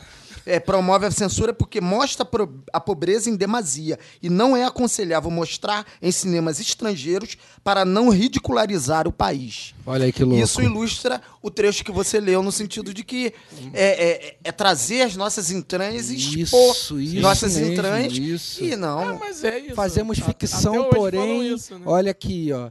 É, é bom, é bom também que deixe, deixe um recorte aí de classe, né? Nessa produção profícua, né? Da, da, da cultura brasileira no período do tropicalismo, né? Quer dizer, essas obras, é, desde a música ao cinema, né? As artes plásticas, enfim, as inúmeras linguagens artísticas que esses artistas produziram, buscando uma identidade nacional, reconhecendo-se como cérebros colonizados. É importante que se fale isso, porque as influências estrangeiras vinham e não eram rechaçadas, né? Essa esse povo, esse povo artístico, né? esse povo da arte da cultura do período tropicalismo, eles não se, se viraram as costas para o estrangeirismo, né? Eu penso que até em, em, em pequena em, em escalas menores, né? Os artistas que antecederam também de alguma maneira estavam ali sofrendo influências do estrangeiro. Porém, é- essa turma do tropicalismo, eles pegavam tudo que eles absorviam do cinema francês, da novela vague, enfim, o Gil estava lá bebendo dos Beatles. Inclusive, o Caetano falou que o Godard foi mais influente para ele do que o Bob Dylan. Então, Caetano também, enfim, eles viveram na Inglaterra lá durante o exílio, dois, quase dois anos. Eles, eles beberam muito da música estrangeira, sabe? Tinha essa coisa da, da influência também da música americana. E, quer dizer, quem, quem, quem consumia isso?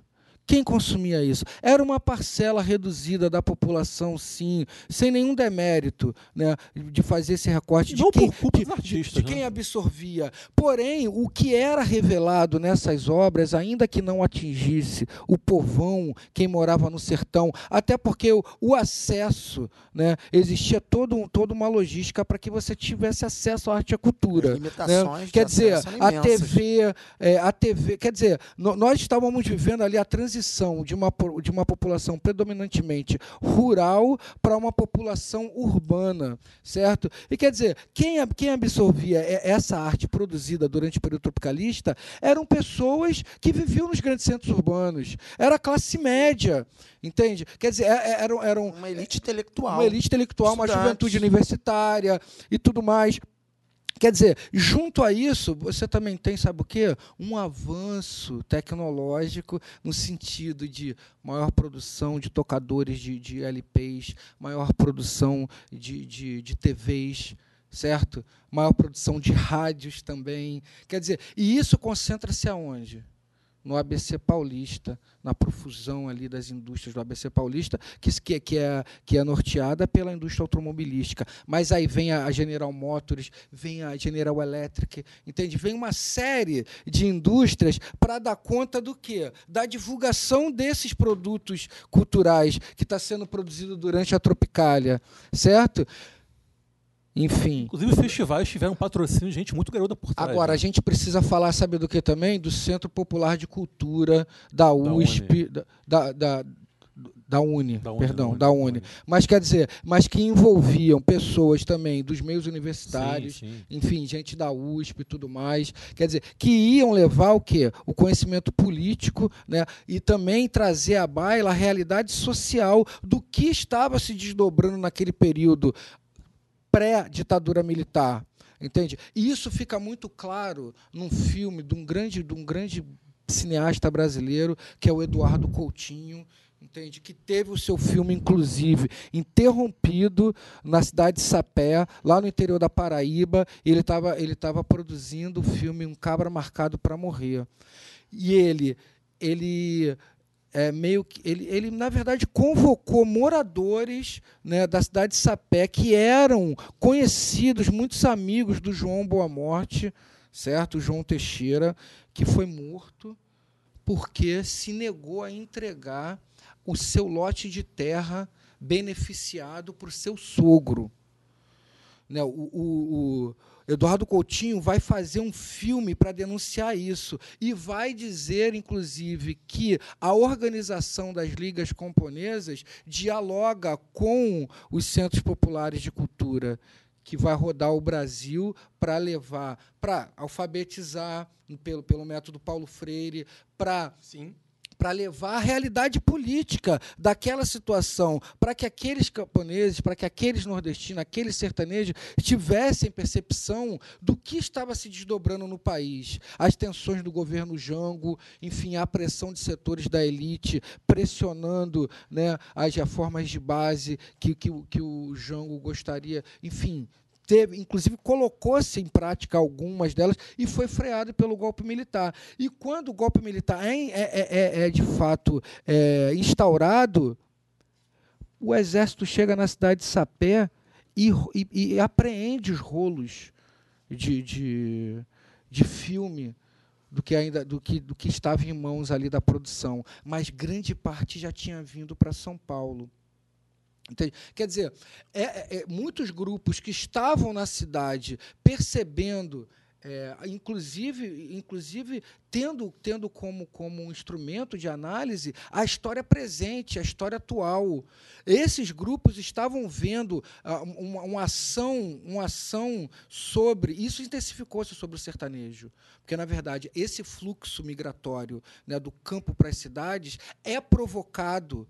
É um plano mental do governo militar Claro. que vai tirar, vai dar todos os insumos, entenda-se, vai botar soldado lá para expulsar, entende? E o, o latifúndio va- vai ser, vai ser só do latifundiário. Não vai ter mais essa coisa de médio e pequeno é, é, produtor, Produtor não, rural. arrendatário, não. Entende? E quer dizer, e milhões de pessoas sofrem com essa prática e vêm se transformar em trabalhador, em subempregos Em nas grandes cidades, grandes favelados, cidades. nas grandes cidades do Brasil. Aí quer Isso dizer, é uma prática capitalista histórica, né? Exato, aí quer dizer, aí- e, e- e é num período, e é num período Para produzir mão de obra, para fomentar mão de obra para o sistema. o que, Baratas preferências. o que a história oficial chama de milagre econômico do governo militar de 69 a 74 é o flagelo do povo nordestino, entende? Econômica. é, que, vai, que vai construir as grandes cidades, que vai levantar os prédios, é o período da, da hidrelétrica de Itaipu, é o período da, da Ponte Rio-Niterói, mas é o período de 10 milhões de pessoas mortas de fome no Norte e Nordeste. Entende? E isso está sendo denunciado por esses artistas, isso está sendo denunciado pelo Glauber Rocha, pelo Cinema Novo, isso está sendo denunciado também na Roda Viva, esses esquemas É, pela ilusórios. música, entende? cinema, Pe- pelo teatro. Exatamente. Uma, uma característica do movimento tropicalista é que há, de fato, um comprometimento com a situação política e de narrativa do seu tempo. Sabe? E isso, isso traz E através de uma interface estética, né? É. Isso que é interessante. É, a, a Tropicália, ela tinha uma um interface propósito, estética. ela tinha um propósito de, de, de não se dobrar nem autoritarismo político, nem autoritarismo estético. Ela queria a subversão dos padrões, e aí o autoritarismo político se estabelece com, uma, com o endurecimento do regime, mas também tinha perseguição estética. E, e- e agregando elementos até então marginalizados, como samba canção, música brega, o programa do Chacrinha, que é algo que o Caetano sempre defendeu. Essa Caetano, coisa de quando ser, retorna do ser um exílio- artista realmente popular. quando ele retorna do exílio, que todo mundo esperava ele vir mergulhado no rock inglês, com Led Zeppelin Porra, explodindo. Ele faz oração vem, azul, porra. É, e aí ele vem e faz um show com Maria Bethânia no Teatro Municipal que resgata músicas do, do, do, do sertão, do, da, da Caatinga, como e, e não se dobra. E todo mundo queria saber o que ele tinha a dizer com esse movimento do rock que estava explodindo na Inglaterra. E ele não. Ele de forma subversiva, ele não, eu quero resgatar os pilares da- das no- do nosso cancioneiro popular. E é, uma, é, é um manifesto, né? Toda obra da Tropicália é um manifesto Mas- político mas, mas pelo próprio disco Manifesto Tropical, é o Panis et Circenses, né? Mas o que, o que é, eu, fi- eu fiz menção justamente a isso. Esses, esses artistas, eles percebiam é, que poderiam estar dialogando com o que estava sendo produzido no estrangeiro. Há uma valorização, sim. Há uma valorização da, da, da, da maneira de, no campo da música de valorizar é, é, os métodos tradicionais de composição. Mas há também um diálogo com, com a música estrangeira. Né? O, Gil, é o. Gil, o, Gil, o Gil é que apresenta o Sgt. Pepper Lonely Heart Club. Band para o Caetano. Né? Quer dizer, o Gil, o Caetano fala, inclusive, que o Gil estava mais à frente né, nesse sentido. né? E é justamente isso. E de tentar forjar, né, sem nenhum demérito ao termo, é, uma identidade nacional.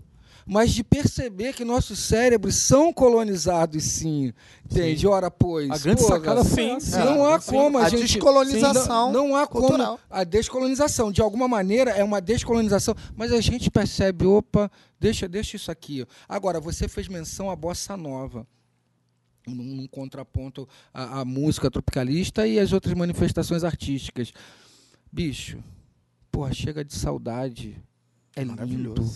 É maravilhoso É o samba de e eu não vejo muito de jazz ali não hein uma Chega de Saudade- Tem, mas tem. Tem. Tem, Tem tem, Debussy, que, tem. que são os, os, os, os- os compositores clássicos. Vocês acham mesmo? Eu acho. Tem, você acha que não tem uma E nada é mérito autenticidade? nisso. Não, Tem autenticidade. Não, tem, tem, tem autenticidade. Claro que tem. Você quer maior Não. autenticidade do que, do que ressignificar um ritmo estrangeiro Isso. com uma roupagem E aquela coisa miúda, aquele cantar miúdo, entende? Sabe? Independente. Dizem, inclusive, é, é, Mas a menção uns que eu fiz só existem- pelo- sim, não foi sim, no plano estético, sim, foi sim. no, no- no plano ideológico. no Claro, sentido, claro. O Brasil o que queria ser é cantar a beleza. O Brasil vivia um momento pré-ditadura, que era um momento bossa nova, era um momento de, de grande entusiasmo com, com, com Juscelino, enfim, cinco anos. Cinco, cinco 50 anos, e cinco. cinco- em 50 cinquen- anos em cinco. 50 anos 50 em anos em cinco. cinco. Era um momento de esperança da bossa nova, do futebol, enfim, das coisas que estavam surgindo Pelé Garrincha. é como um Brasil que tinha algo para mostrar para o mundo. E a bossa nova ela vem e não é demérito em cantar a felicidade, em cantar Mas esse a Brasil beleza também da vida. existia dentro daquela Sim. classe média alta carioca. Claro, Claro, claro. Mas Inclu- Vai, concluir. e aí essa temática é, é, não era não era o Brasil das suas entranhas. O cinema novo, a, a, a traz as entranhas. Vai lá, Eu Nilval. serei breve, eu serei breve, juro, eu serei breve. Eu serei breve. Reclama com o Roger, não comigo. O Roger que tá aí de, de palestrinha. Ia passar minha frente às 15 Vamos que Eu vamos! sabia. Rapidinho, juro, Aqui- juro, aqui é pro esporte. Mas eu sabia que eu ia me entusiasmar, desculpa, olha só. Não, eu só acho que o grande mérito. Você e Adriano. O grande mérito, me ouça, Nilvio, por favor, Nilval, eu te amo, Tô te ouvindo cara. há 15 minutos. O grande mérito 30. da Tropicália foi justamente esse, de você pegar, você deglutir uma influência estrangeira, escancaradamente estrangeira, e digeri-la e conseguir dar um verniz tipicamente brasileiro a ela, e sem que ela perdesse essa identidade, e, e- e sendo que você, você consegue identificar ali detritos do pop, no, no caso ali o rock inglês, da Beatlemania, mas sob uma roupagem brasileira. Cara, eu não sei se outro país no mundo conseguiu isso com a sua música. De verdade, não sei. Isso que se, veria, se deveria ser configurado como música popular brasileira. Sim. É um negócio muito, muito fascinante isso, cara. É muito difícil de ser alcançado. Você pega, por exemplo, o rock argentino, é Ctrl-C, Ctrl-V do rock gringo, por exemplo. Aqui a gente tem um rock Entendi. tipicamente brasileiro que depois vai, vai influenciar a gente como Zé Ramalho, Alceu Valença, Woody Grude, pernambucano. Que é um Total. rock feito com aquela roupagem Sim, sim, nordestina. sim. E tem um verbete aí importantíssimo que é o que é o Mutantes, né? Vai, Neuvala.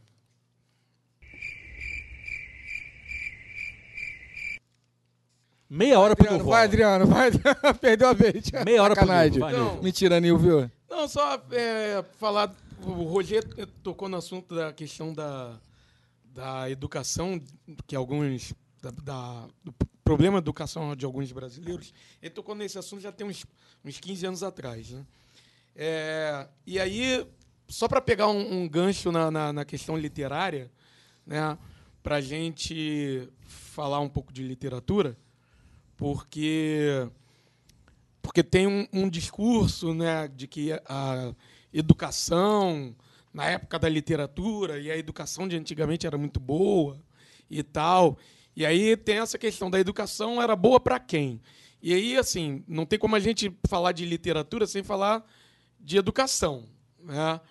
E aí a, questão, por exemplo, na, nas décadas de 60 e 70, jovens de 15 anos, por exemplo, mais ou menos, eles estavam mais de um terço fora da escola. É, e, em média, brasileiros passavam cerca de dois anos, ou um pouco mais de dois anos, na escola. É, só para a gente ver como era bizarra essa questão. É, e isso não sou eu que estou tirando isso do nada. Isso é, é um, um estudo do, do INEP-MEP, INEP-MEC, é, e é um dos pouquíssimos estudos que, que se pode ter, porque antigamente o estudo, é, o, o, o, INEP, junto com o MEC, é, é, é de, de, acho que é de 80 ou 90 para cá, acho que é de 90 para cá, é, mas antigamente era, pro, era os estudos eram pelo IBGE e assim é, eram estudos pouquíssimos confiáveis, não por causa do IBGE, mas por causa dos militares, é claro. É, enfim, mas só para a gente ver que assim é, era assim, era pouco, muito pouca gente que lia. E por causa disso, a literatura, claro, evidente, não era um objeto de grande preocupação dos censores. E por conta disso, a gente consegue ter um pouco mais de obras mais críticas à, à, à ditadura, né? como Quarupi, como é, As Meninas, Quarupi do Antônio Calado, é, As Meninas de Lígia Fagundes Teles, também o Bar do Juan, do, do próprio Calado. É, e, e, depois a gente vai ter um pouco mais de, de obras aí mais focadas na, na questão mais. São obras mais com fundo é, verídico, como O Que É Isso Companheiro, do, do Gabeira. Falecido Gabeira. Falecido Gabeira, que Deus o tenha. O diabo, no caso, né? o, o diabo. É. A última vez que a gente fez essa piada não deu certo, mas deixa pra lá. Hoje dará. Ninguém vai entender essa, mas deixa pra lá. O. O, o, Lucas vai entender. é, mas, de qualquer forma, mas for, foram obras que quem por acaso não tiver lido Quarupi, que aí citou o Getúlio, Quarupi é uma obra que é fod, fodaralhaça, que é um calhamaço de mais de 700 páginas e pega o segundo ano do governo de Getúlio, pega Juscelino e chega até o golpe e, e pega a trajetória do padre Nando, um franciscano, e pega toda a desconstrução dele até larga, como padre, até largar a batina e virar um, um, um militante. É, foda. Pega toda. E, e realmente, o, o foda é que pega toda uma trajetória e pega também a trajetória, não só a trajetória do padre, vai pegando toda uma trajetória política do Brasil. É, o bar do, do, do, O bar do Juan já é um, tem um teor um pouco mais melancólico, um pouco mais crítico e crítico para a própria esquerda. E, inclusive, abre com um relato de um, de, um, de um estupro de uma militante, de, um, de uma guerrilheira e tal. E vai falando, é, são militantes que se, se reúnem num bar e tudo mais. E, por fim, as meninas, que é da Lígia Fagundes Teles. É uma, é, é uma trama que envolve três meninas. É, e uma delas é a militante. E é uma trama muito foda também uma trama com, com as três, são as três que narram a história, uma trama bem psicológica, mas o pano de fundo da trama também é a questão política, a questão de toda a efervescência política da, do momento ali né, da, da, da revolta da ditadura militar. Então o único escritor que se fudeu foi o Ferreira Goulart, que foi preso, torturado, exilado, de resto ninguém sofreu muita coisa. Sim, porque o Eu só Ferreira, lembrei dele aqui de cabeça. sim, o, o Ferreira Goulart, ele teve esse, esse teor mais militante. Antônio Calado, ele, ele só se prendeu à questão, ele não era um militante, ele se prendeu à questão é, a questão da, da literatura. Tem também o, o, o não se fudeu, né? Ele te- esteve do outro lado. Tem o nosso grande, grande escritor Rubem Fonseca, né? Que defendeu a, a- a ditadura, apoiou a ditadura, apoiou o golpe. Essa história é, É. meio, é meio nebulosa, essa história, rapidinho. Essa história é meio nebulosa do Rubem Fonseca, né? Porque ele trabalhou no IPES, ele foi diretor do IPES, né? Que é o Instituto de Pesquisa e Estudos Sociais, que era, um, era uma espécie de think tank ali da época. Um, um instituto bancado com dinheiro gringo que dava aporte ideológico à ditadura, né? Através de pesquisas e tudo mais, e campanhas de marketing, ele foi diretor. A versão do Rubem Fonseca, que ele diz que o Instituto óbvio, era de direita, anticomunista, o cara era quatro, mas que em de- determinado momento se- se- surgiram duas correntes lá dentro. Né? Uma de uma galera de direita, porém democrática, contra a derrubada do Goulart, e outra realmente pró-ditadura. Diz o Rubem Fonseca que depois do golpe ele saiu de lá porque ele foi contra o que ocorreu, etc. Porém, há relatos também que desmentem essa história, que dizem que mesmo depois há provas de que ele contribuiu financeiramente. Contrib- Tem, Com- tem, tem, com tem recibo. É. Tem um recibo assinado por ele. Pois é. Para ilustrar o que você falou, sobre a questão da, da óbvio, né, que não tinha o alcance, é, a literatura não tinha o alcance de acesso que tinha o cinema, que tinha, sobretudo, a música, e a censura, ela meio que foi mais frouxa, né, com, com, com, com a literatura.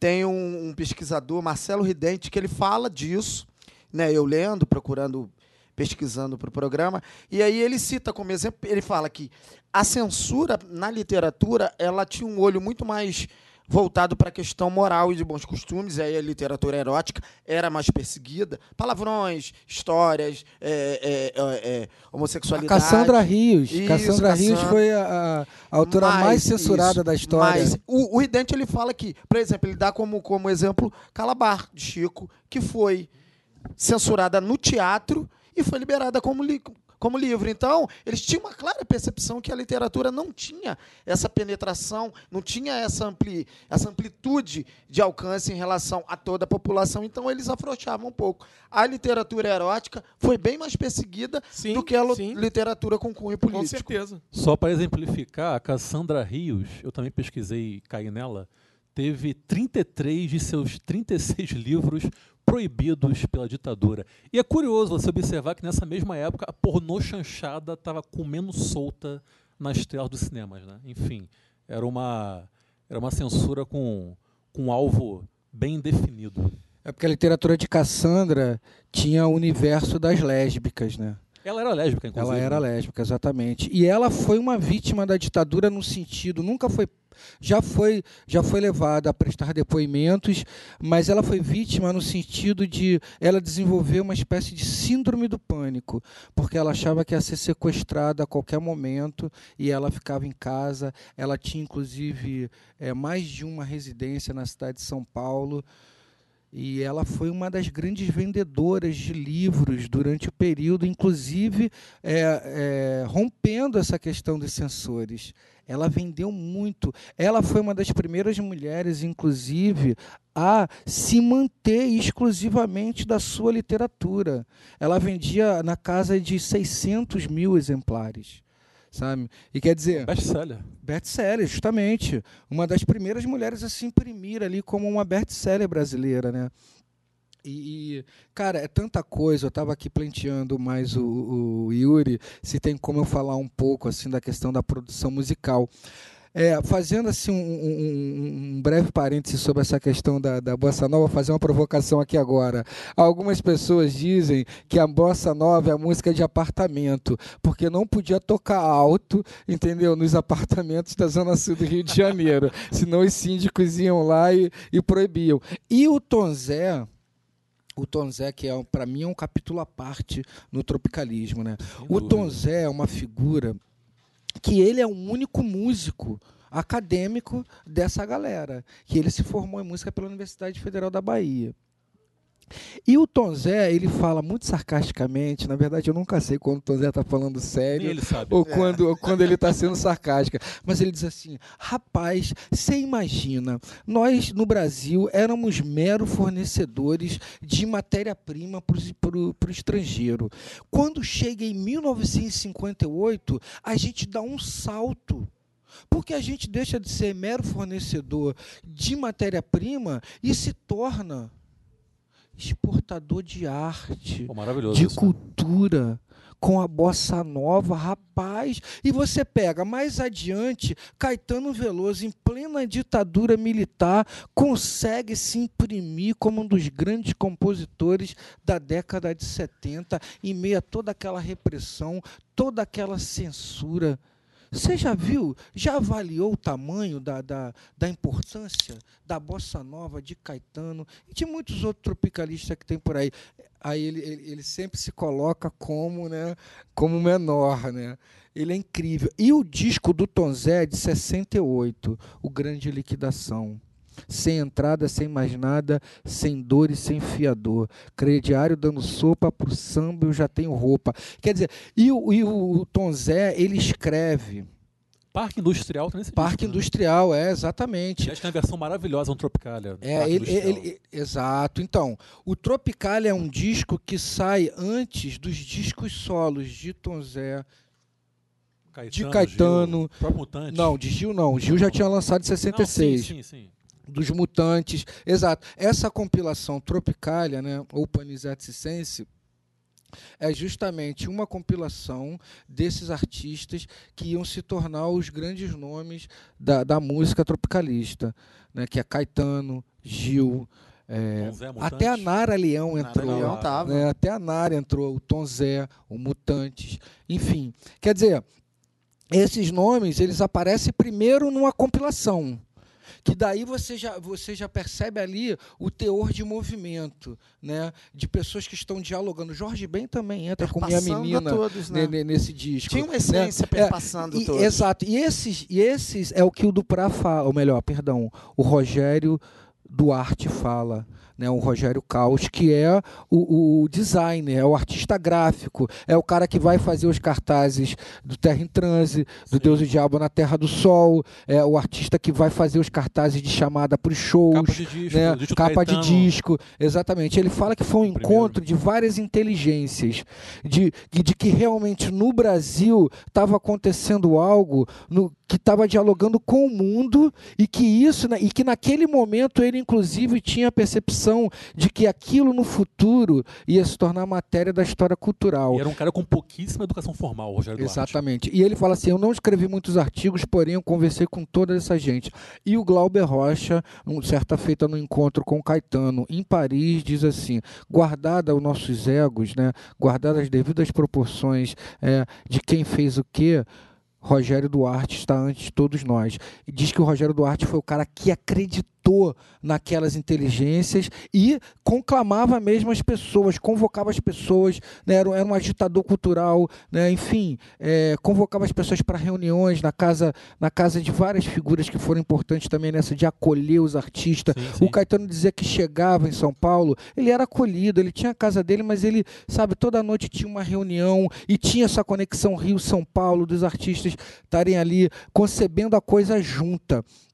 E também, a partir disso, você percebe que os artistas é que estavam moldando a sua arte, além dos produtores das gravadoras, dos produtores de cinema. Isso já É- está era- adentrando ali no momento pós-AI-5, né? Exatamente, exatamente. 68, 68. E, e, e colocando como discos fundamentais para esse período, sobretudo em 68, o primeiro disco do Mutantes, né? o primeiro disco do Caetano, que ele abre com Tropicália, Sim, sim. né? Com a capa do Rogério Duarte. com a capa do Rogério Duarte, o disco A Grande Liquidação do Tom Zé, certo? Quer dizer, é, são, são, são vários artistas do campo da música que de fato é, começam a ganhar um, um- uma notoriedade, começam a se tornar. É, é, é- é aquela, aquela, aquela, velha, aquela velha história, né? Os caras estão cantando as suas composições. E eles estão ali. é, e bom, bom se falar também dos maestros que. que, que que estavam envolvidos ali na, na, na produção Rogério Duprá. Júlio Medalha, entende? Eram esses homens. E o Caetano, o Caetano, certa feita, ele diz assim, aqui no, no Verdade Tropical, ele fala assim, rapaz, eu não aguentava ver aquilo, eu, eu não, não sabia onde me enfiar quando eu via aquela canção que eu fiz com a minha voz miúda, com o meu violãozinho ali, de dois, três acordes no máximo, quando eu vi, quando ela passava nas mãos do Rogério Duprá, que eu vi aquela orquestração que eu- do, do, do, do Júlio Medalha que fez, na verdade, é a orquestração para o, Tropicália. para o Tropicália. Sim. Mas o Rogério também dialogou e tal. pá. Quando eu vi aquilo, eu dizia, mas caraca, essa é a minha música. O Caetano dizendo aqui no Verdade Tropical. Fala, mas essa é a minha música? Como? Como assim? Sabe? Quer dizer, e ganhou, ganhou a, a- a notoriedade que ganhou. E o Caetano, um, um outro, um um parêntese, o Caetano, ele quando foi preso, né, porque eles foram presos lá no, no- no- no- São Paulo, não, eles foram presos em São Paulo. Eles foram presos em São Paulo, foram trazidos aqui para a Zona Oeste, para o quartel da, da, da Praça do Militar. Canhão Salvador foi quando eles foram pro quartel da Pé, pro pro quartel da. Pé na Praça do Canhão. E, e é justamente isso, é, é isso, é isso que ele coloca. Praça do Canhão Realengo, Zona Oeste do É, Rio de Janeiro, é. por isso que o Isso. Gil dá uma Aquele Escreveu aquele abraço, exatamente. E quando eles saem da Praça do Canhão e vão para o quartel da paraquedista aqui em Deodoro Marechal Hermes, o Caetano diz que no período que ele ficou lá, toda tarde um major o convidava para conversar no seu escritório, entende? E dizia que o major sentava lá com, as, com, as, com os pés sobre a mesa, muito descontraído, muito à vontade. Caetano ficava ali, enfim, numa prosa, numa pseudo-prosa com ele, e ele dizia para o Caetano assim: o major disse para mim que nós éramos muito mais perigosos do que a guerrilha urbana. Porque a guerrilha urbana era pulverizada e eles poderiam acabar com a, com a guerrilha urbana a qualquer momento. Mas que os artistas da música, sobretudo, influenciavam na subjetividade das pessoas, dizia ser coisas muito mais relevantes e que tinham um alcance popular, entende, através das rádios, através dos fonogramas, dos discos, faziam as pessoas se tornarem muito mais reflexivas do que propriamente as ações né, da guerrilha urbana, da L da Aliança Libertadora Nacional, Marighella. do movimento é, Dentro do que tu tá colocando hoje R8. em relação ao Duprá, é, e aí o Chico é uma página também maravilhosa de toda essa de toda essa efervescência cultural. Que o Chico ele começa é, com, com, com uma obra poética, lírica, amado por todos, virou unanimidade nacional e não não não era a resistência política não fazia não fez parte do início da carreira dele. Ele ele aparece como um talento absurdo, mas num plano lírico, valsas, boleros, aquela, né, os sambas e a partir do momento que endurece o regime, que ele vai para o exílio na Itália, passa um perrengue lá e quando ele volta, ele volta com uma com- e constrói uma obra diferente.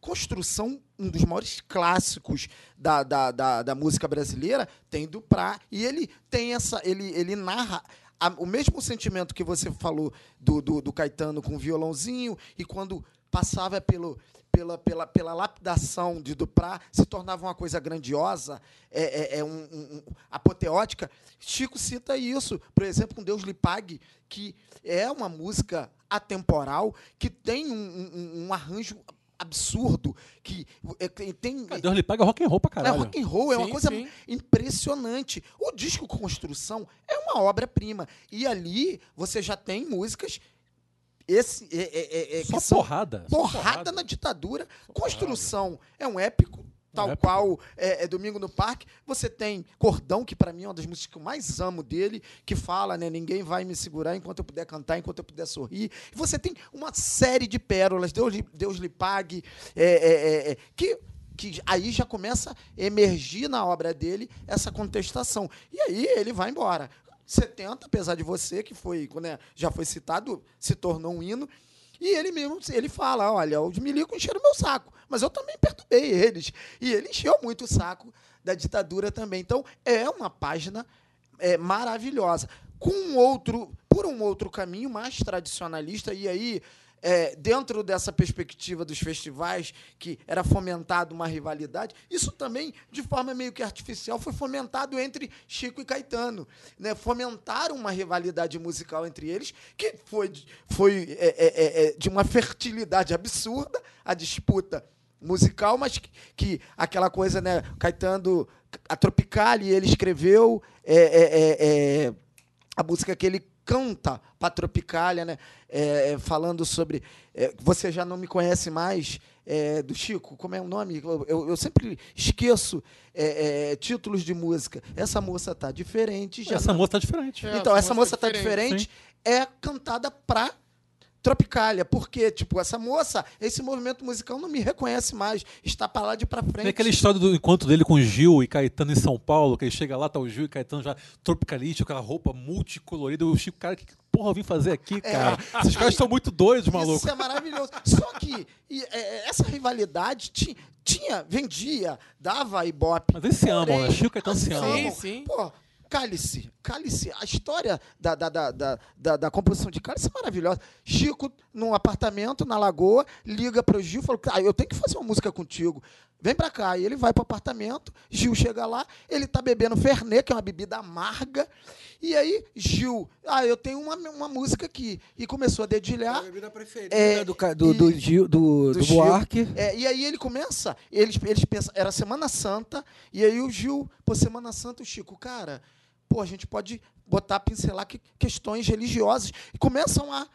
Chico escrevendo a letra, Gil vai dando, pontuando o monstro da lagoa, que era o general que morava no prédio, embaixo, enfim. E eles vão bebendo e, e cria uma obra de arte. Que o Gil, o Gil sempre fala, né? Ele sempre teve muito medo da ditadura. Ele fala, sempre foi um mascagão. Ele não cantava cálice foi eternizado na voz de Milton e o, o, Gil não cantava. Tem um problema, ele acha uma música muito soturna, uma música muito pesada, né, com, com ambiência muito pesada, mas que é um clássico também dessas músicas de resistência. É, aquele dueto do Chico com Milton é apoteótico. É maravilhoso. A história do Bêbado Equilibrista também, que morre Chaplin em, em, em, em 79 não, é, em 79 morre Chaplin. Morreu antes, não? Foi em 79 que o Chaplin morreu? Não, você que morre Chaplin. Ele morreu um dia, um dia é, morreu Chaplin. Não, o Chaplin morre e. Na verdade, ele está vivo em nossos corações. É, é, mas o João Bosco compõe a, a melodia em 79 e quer colocar, encaixar uma letra. Vai para o Aldir, o Aldir pensa, né, escreve a letra a homenagem ao, Chaplin, aquela coisa toda, tá na, na, na, letra da música, mas aí ele cita né, que tá naquele momento da, da, da distensão, né, no momento da anistia, e, a, Aldi coloca a, a volta do irmão, do irmão do Enfio. Por quê? Betinho não era muito conhecido. E Enfio era consagrado no Brasil inteiro. Então ele rima Brasil com a volta do irmão do Enfio. Porque ele sabia que o Enfio tinha um apelo popular. E aí ele compõe a, a encaixa a letra e manda para o Enfio para ver se ele aprova, se ele gosta. Ele envia para o Betinho e fala: Mano, ouve isso. A gente agora tem um hino. E quem tem um hino faz uma revolução. E a música explode eternizada na voz de Elis, que tem uma gravação maravilhosa que ela cita quando o Betinho chega. Ó, ele está aqui na plateia, o Betinho, o irmão do Enfio, voltou, está aqui com a gente. é a reconciliação da Elis com o Enfio, né? Sim, sim. É, sim. sim. É maravilhoso. E Choram é. Maria e Clarice é uma referência ao Herzog, né? Que Maria era a mãe dele e Clarice Isso. era esposa. Então, Rapaz, ó, o... Há muitas histórias maravilhosas nesse período. Bom, pegando o gancho dessa, dessa coisa do Chico, tem um, o Chico dá, tem um depoimento que ele fala que, que ele não, não era essa, essa coisa de esquerda, né? não tinha esse, esse posicionamento de esquerda todo. E e aí ele passou a, a ter esse posicionamento a, a, partir dos próprios militares. E tem um episódio que foi que foi por causa da gota d'água da peça, que foi uma montagem de um, um diretor paulista, se não me engano, que ele, ele em determinado, do momento, determinado momento da peça tem um, um ator que que está vestido com uma, uma farda, não sei se a farda da aeronáutica, da marinha, não sei. E aí ele se, se despe, se, se tira a farda no meio do espetáculo. E aí pronto, né? Os militares ficam muito putos. E aí. Será que foi a Calabar? É, eu não- eu- agora eu não lembro se eu acho que. Acho que é Calabar. Eu, é Calabar? Agora eu não me recordo.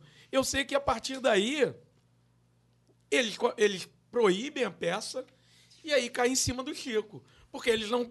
Os caras são tão burros que eles não conseguem se ligar que aquilo é uma montagem, não era do Chico. O texto é do Chico, mas a montagem era de, de outro cara. E aí, que aquilo não estava no texto. E aí, pronto. E aí começa a pegar em cima do. bater no Chico. Os familiares do Chico, inclusive, tinham um temor tremendo dele de sofrer um atentado. Sim. Isso é certo. Porém, o Chico tinha um tio, general, nativa, irmão do Sérgio Buarque de Holanda, certo? E algumas pessoas dizem que o Chico tinha, entre aspas, costas quentes. Ele, Que- foi, ele foi aconselhado a se autoexilar. Na, Ele foi na aconselhado. época ele foi aconselhado, porque É, ele não fala na entrevista pro Pasquim, ele não fala isso. Que é uma entrevista de 70 e. Porque 73. no 75. documento- Naquele, naqueles vários DVDs que ele grava, na parte. Ele não, ele não se se sente muito confortável de falar sobre isso, mas ele cita que foi um autoexílio, mas é, é, pessoa, uma pessoa próxima a ele, junto dos militares, deve ser o tio, porque ele, ele tinha que pedir autorização para sair do Brasil na época. Tinha essa coisa, né? Você vai sair, tinha autorização e tal. E aí ele foi numa entrevista, mas o cara aconselhou a ele a sair e ficar um tempo fora, porque a barra estava pesando e ele estava percebendo. Sim, Quando sim ele já sai, tinham descoberto o codinome Isso, dele, né? Do, do Juninho da Adelaide, que ele escrevia com, com esse codinome, enfim. E, e- e, assim, por mais que ele tivesse figuras na família que tinham, que tinham peso, né? Sérgio Buarque, esse tio general, a barra estava pesando muito. Então Sim. ele vai para lá, Sim. ele se autoexila com medo que a barra pesasse cada vez mais. E Certo. foi um período estratégico a saída dele, porque poderia pesar muito mesmo. A coisa chegou num ponto que o Chico Buarque se viu obrigado a fazer um disco só de versões, porque ele tinha medo, temor de fazer um disco com músicas creditadas a ele. Isso daí que surge Sim, o é. sinal fechado. Sim. Tinha várias. Eles utilizavam de vários artifícios para fugir da censura. Escreviam uma letra quilométrica, é, é, é, é, com palavrões, com, co- que os censores, como eu falei, né, não tinham muita capacidade intelectual, ah, co- cognitiva. Eles cortavam o que eles queriam que cortasse para deixar a letra da forma que eles queriam. Eles Aham. utilizavam. Tinha história de, de censor que, que, que, que- a galera da indústria fonográfica dava presente, dava uísque, na hora que o cara estava meio mamado, levava a obra para ele analisar. Então, uma série de questões. Também, como artifício, botava é, é, sons de plateia, por exemplo, na música Bárbara de, de Caetano e, e Chico e Caetano, que é uma música que fala sobre uma relação é, é, é, é, lésbica, que ele fala, né, é, explorar bem fundo, enfim, que é naquele momento a, a, a gravação, o público aplaude e, e, e- e- apaga. a- você a não Bárbara é de alguma peça dele, não é? Ou é aquela boca Bárbara? Eu tenho quase certeza que uma dessas músicas é de alguma peça dele. É, mas continua aí. Enfim, e aí eles se utilizavam de vários artifícios para tentar burlar um evento maravilhoso. Foi Sérgio Sampaio com o Bloco na Rua que passou e ninguém percebeu que, na verdade, aquilo era uma, é uma, é e, uma a crítica, e a crítica aos costumes ligada, japoneses sim. Mas as pessoas na sala de Isso é jantar é são genial. ocupadas em nascer e morrer. Isso é uma Isso é genial. crítica à classe média, né? Total, Isso é uma crítica até ao modo de vivende das cidades, Isso. né? Você ser um cidadão, pagador de impostos, acorda num horário todos os dias, vai para o trabalho, sustenta o patrão, mas você vai ter o seu Aquela vidinha jantar. medíocre ali. né? Vai ter o seu jantar. Vida Acho, pequena burguesa eu medíocre. percebi, eu percebi no seguinte, a gente está aqui conversando já quase duas horas e a gente falou de Exatamente. música, falou de cinema, a gente falou de teatro, De a gente falou de literatura, a gente falou de tanta coisa, mas é, é importante a gente também dizer que tinha um jornal subversivo para Dedéu naquele período que foi o Pasquim. Entende? Eu trouxe aqui o Som do Pasquim, grandes entrevistas com os astros da música popular brasileira, que é uma coleção de entrevistas, né? Abrindo com Chico Buarque, entrevista exclusiva. Esse livro foi publicado em 75. Tem Maria Bethânia, Antônio Carlos Jobim, Lupicine Rodrigues, Luiz Gonzaga, Caetano, Ângela Maria, Martinho da Vila, Roberto Carlos Moreira da Silva, Raul Seixas, Agnaldo Timóteo e o Valdir Soriano. Quer dizer, são entrevistas que seguiam um formato semelhante a esse que a gente está fazendo aqui. Eles geralmente se reuniam num lugar público, entende, para entrevistar essas figuras. E na entrevista, O Canal Brasil filmou é, e- e na entrevista do do, do, do, do, do Chico Buarque, é, o Ziraldo coloca aqui: levamos a bebida preferida de Chico Buarque, que é o Fernet. Tem um, tem um outro nome aqui, eu não estou encontrando. E eles começaram num, num- num bar na Lagoa e bebendo, conversando, e o, o- Chico Buarque foi falando de muitas coisas que você, inclusive, colocou aí, da questão do autoexílio. Ele vai falar também da composição de cálice. E, quer dizer, o tema hoje é a produção cultural tropicália, mas a gente acaba pincelando outras coisas e até aprofundando um pouco não é na, não, na, na- na obra, na obra de, de- Como é que é? Não era Tropicália só, não. A gente que se empolgou na Tropicália. E e no cinema novo. Acabamos falando de um cara que era uma espécie de outsider do tropicalismo, né? E nunca se. se, se, se- se- ou se- se- não, o Chico Buarque. Ah, tá. Porque aqui foi, foi, foi um trecho da, da- desse bate-papo, entrou o Chico Buarque. Sim, sim. Agora, a gente também. Isso, isso é interessante porque a gente faz esse contraponto, né? Com figuras que não estavam diretamente alinhadas ao movimento tropicalista, mas que dialogava. E, em certa medida, como o Adriano bem colocou, existia uma espécie de competição ali velada entre Chico e, e, e Caetano, que culminou depois no encontro deles, do Aquele Globo de disco tem Ouro um e ao vivo, tal. maravilhoso. Pá, né? O programa da O programa da Robert Globo e tudo mais. Roberto Talma, articulado por ele. E a galera do Pasquim não se limitava, foi um jornal subversivo sim, muitos deles foram presos, o Milor, o Jaguar, o Sérgio Augusto, enfim, uma série de pessoas foram foram presas durante a ditadura militar. Mas foi um jornal, bicho, que durou muito tempo. Paulo Francis foram tava 21 lá. anos de, de 21 ou 22, Paulo Francis, Jô, foram é, o, o, o Pasquim fez agora, acabou de fazer 50 anos, né? Foi publicado de 69 a 81, se- ou melhor, a 91, se eu não estou enganado. E depois teve uma reedição, lembra? No início dos anos 2000, 2004, 2006, teve uma reedição do Pasquim. E, para minha surpresa, o Pasquim ele não atingia somente as camadas intelectualizadas da, da, da população brasileira. Esse jornal ele era distribuído, inclusive, gratuitamente na Central do Brasil. Assim disse a minha amiga Rosa, Rosa Lucena, que nasceu em 49, acabou de fazer seus 70 anos agora em março. Ela dizia que lá no início da década de 70, ela pegava o trem, vinha do trabalho, pegava o trem, vinha da Zona Sul, pegava o trem na Central e tinha os pontos de distribuição do Pasquim. Certo? Quer dizer, eu fico imaginando, cara, o Pasquim durante a ditadura militar, eles eram sátiros, eles faziam as charges zoando os militares. E eles tocavam nos assuntos. Leila Diniz é, no- célebre. E, e- a- e ele toca- eles, entrevista eles tocavam nos assuntos, é, Leila Diniz, nos assuntos ditos é, é, é, melindrosos, né, nos assuntos, enfim, cabulosos, é, mencionava as, tra- as transações tenebrosas a partir do viés do humor, certo? Do escracho. Que é do genial. escracho, exato. E eu, eu acredito que tenha também um, um diálogo com trincheiras das bordas, lógico. sabe? Sem Caramba. O Adriano, dúvida. nosso Paulo Francis aqui. Agora você, te- agora você, você me fez flutuar, agora fazendo, conseguindo Ó, é, e- encaixar uma conexão E eu já vou, eu já vou dar uma sugestão, né? Que tenha é, o Trincheiras das Bórnia, parte 2 sobre esse tema. ter que ter que um três, programa é, só é não dá conta, fazer uma não. trilogia, vai ser nosso poderoso chefão. Só rapidinho aqui. Até uma dica que eu vou dar, cara. Alguns anos atrás, tem pouco tempo isso. O Canal Brasil produziu um programa muito interessante, reencenando alguma dessas entrevistas clássicas do Pasquim. Bota com fé. diversos atores. Eu lembro que o Tony Tornado Isso, participou. isso. A filha da Leila Diniz Muito bacana. interpreta ela. Interessante. Acho que tem no YouTube até, muito bacana. Sim. E é isso, não sei. E o que, que tem mais? É, Wilson, Wilson Simonal, culpado ou inocente. Vai lá, o assunto rapaz. tranquilo agora. Ingênuo, ingênuo. É, eu- Ingênuo, momento, é. momento, acho que ele Complicado. é mais injustiçado do que. Eu acho que ele foi ingênuo. É, eu acho que rolou mais um exagero ali. Embora se fosse hoje em dia, a Uma gente. frase, né? É. Acho que nos- com sangue nos olhos que estamos hoje em dia, Claro. não faríamos muito diferente, não. Pô, Mas. não vê o, o, o, o Fagner, que figura lamentável?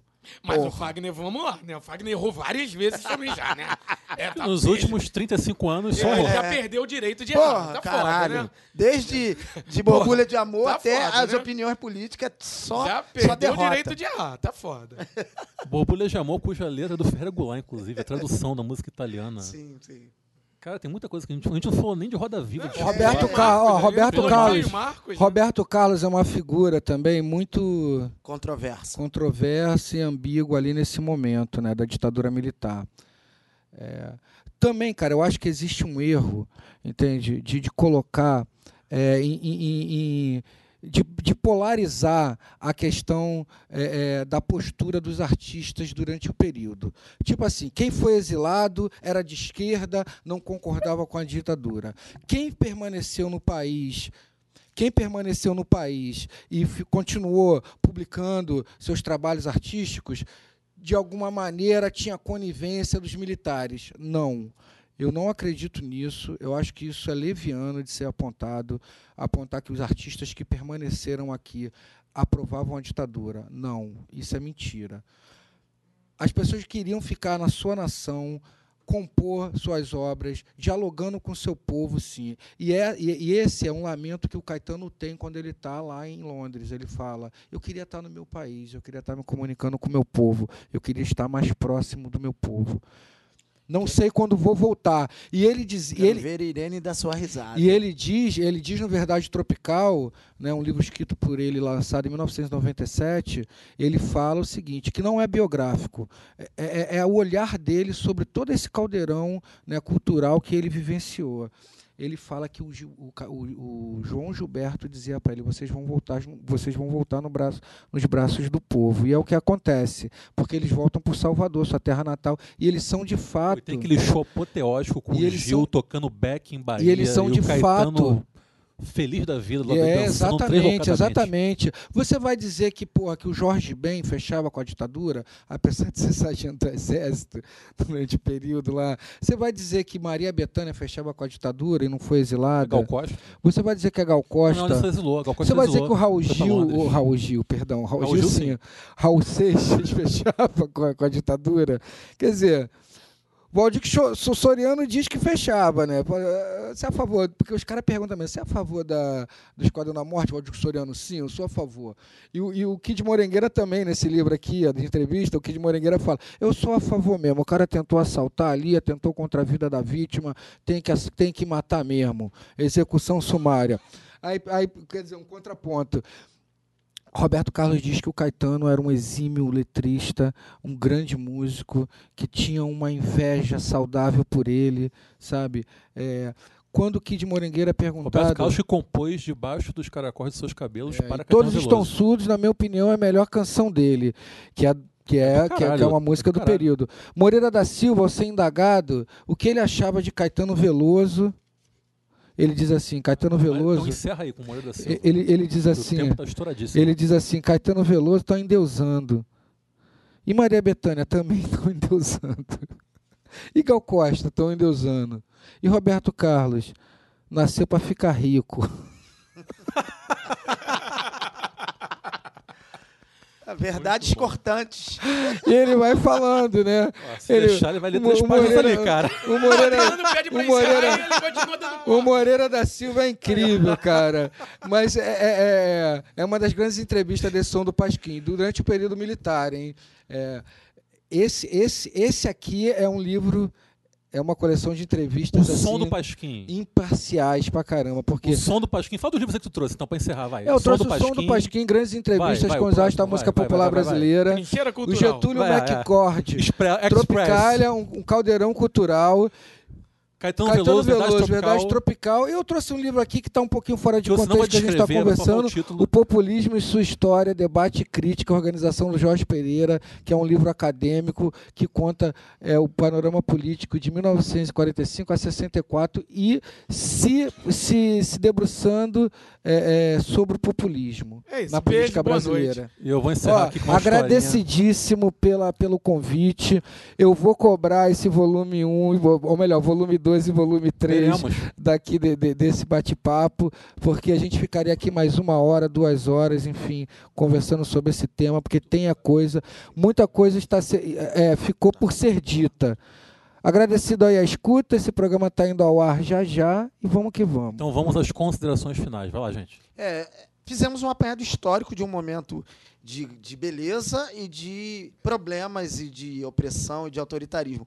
E a pertinência de falar sobre isso é perceber que o Brasil hoje, né, com seu, seus dragões de várias cabeças, de ultraliberalismos, enfim, de autoritarismos e de olavismos, que é a, a substância é, é, ideológica de, de muita coisa que está acontecendo ne- nesse país, remete um pouco os anos de chumbo, remete ao período autoritário, remete ao. pe- é, é, é, Exatamente. nos mostra hoje um anti um anticonhecimento, anticultura, anti-arte, tudo que faz pensar, que provoca mutação, Reflexão. é, interior, reflexão, enfim, é, é, o que está posto aí em termos de política e ideolo- ideologia combate o progressismo, o que é progresso, o que faz, o que transforma e o que faz evoluir. Então, é, é- é pertinente falar sobre isso para ficarmos vigilantes, porque os dragões estão à solta e são contra né, a tudo,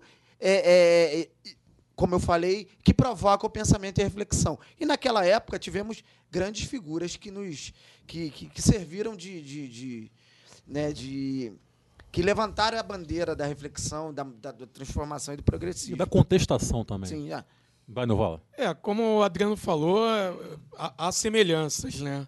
A, a gente, no período pré-ditadura, a gente teve governos populistas e a gente teve uma grande efe- efervescência cultural.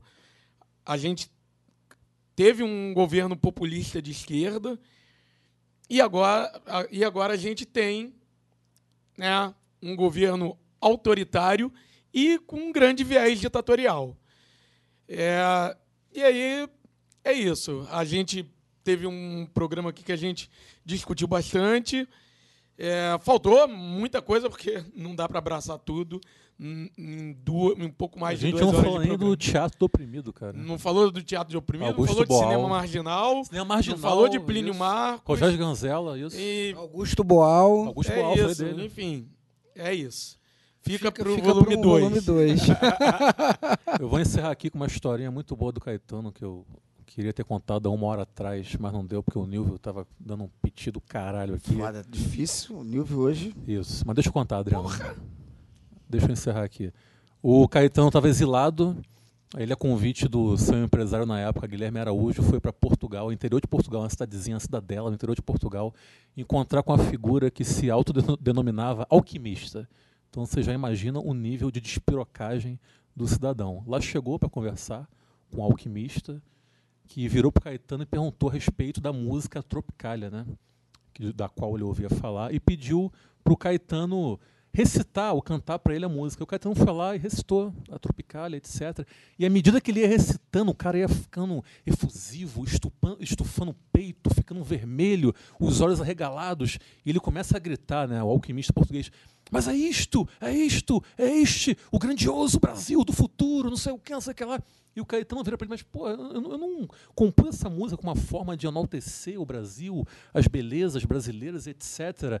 Até porque se pô, só você pegar e ver a letra, né? uma criança sorridente, feia e morta, estende a mão.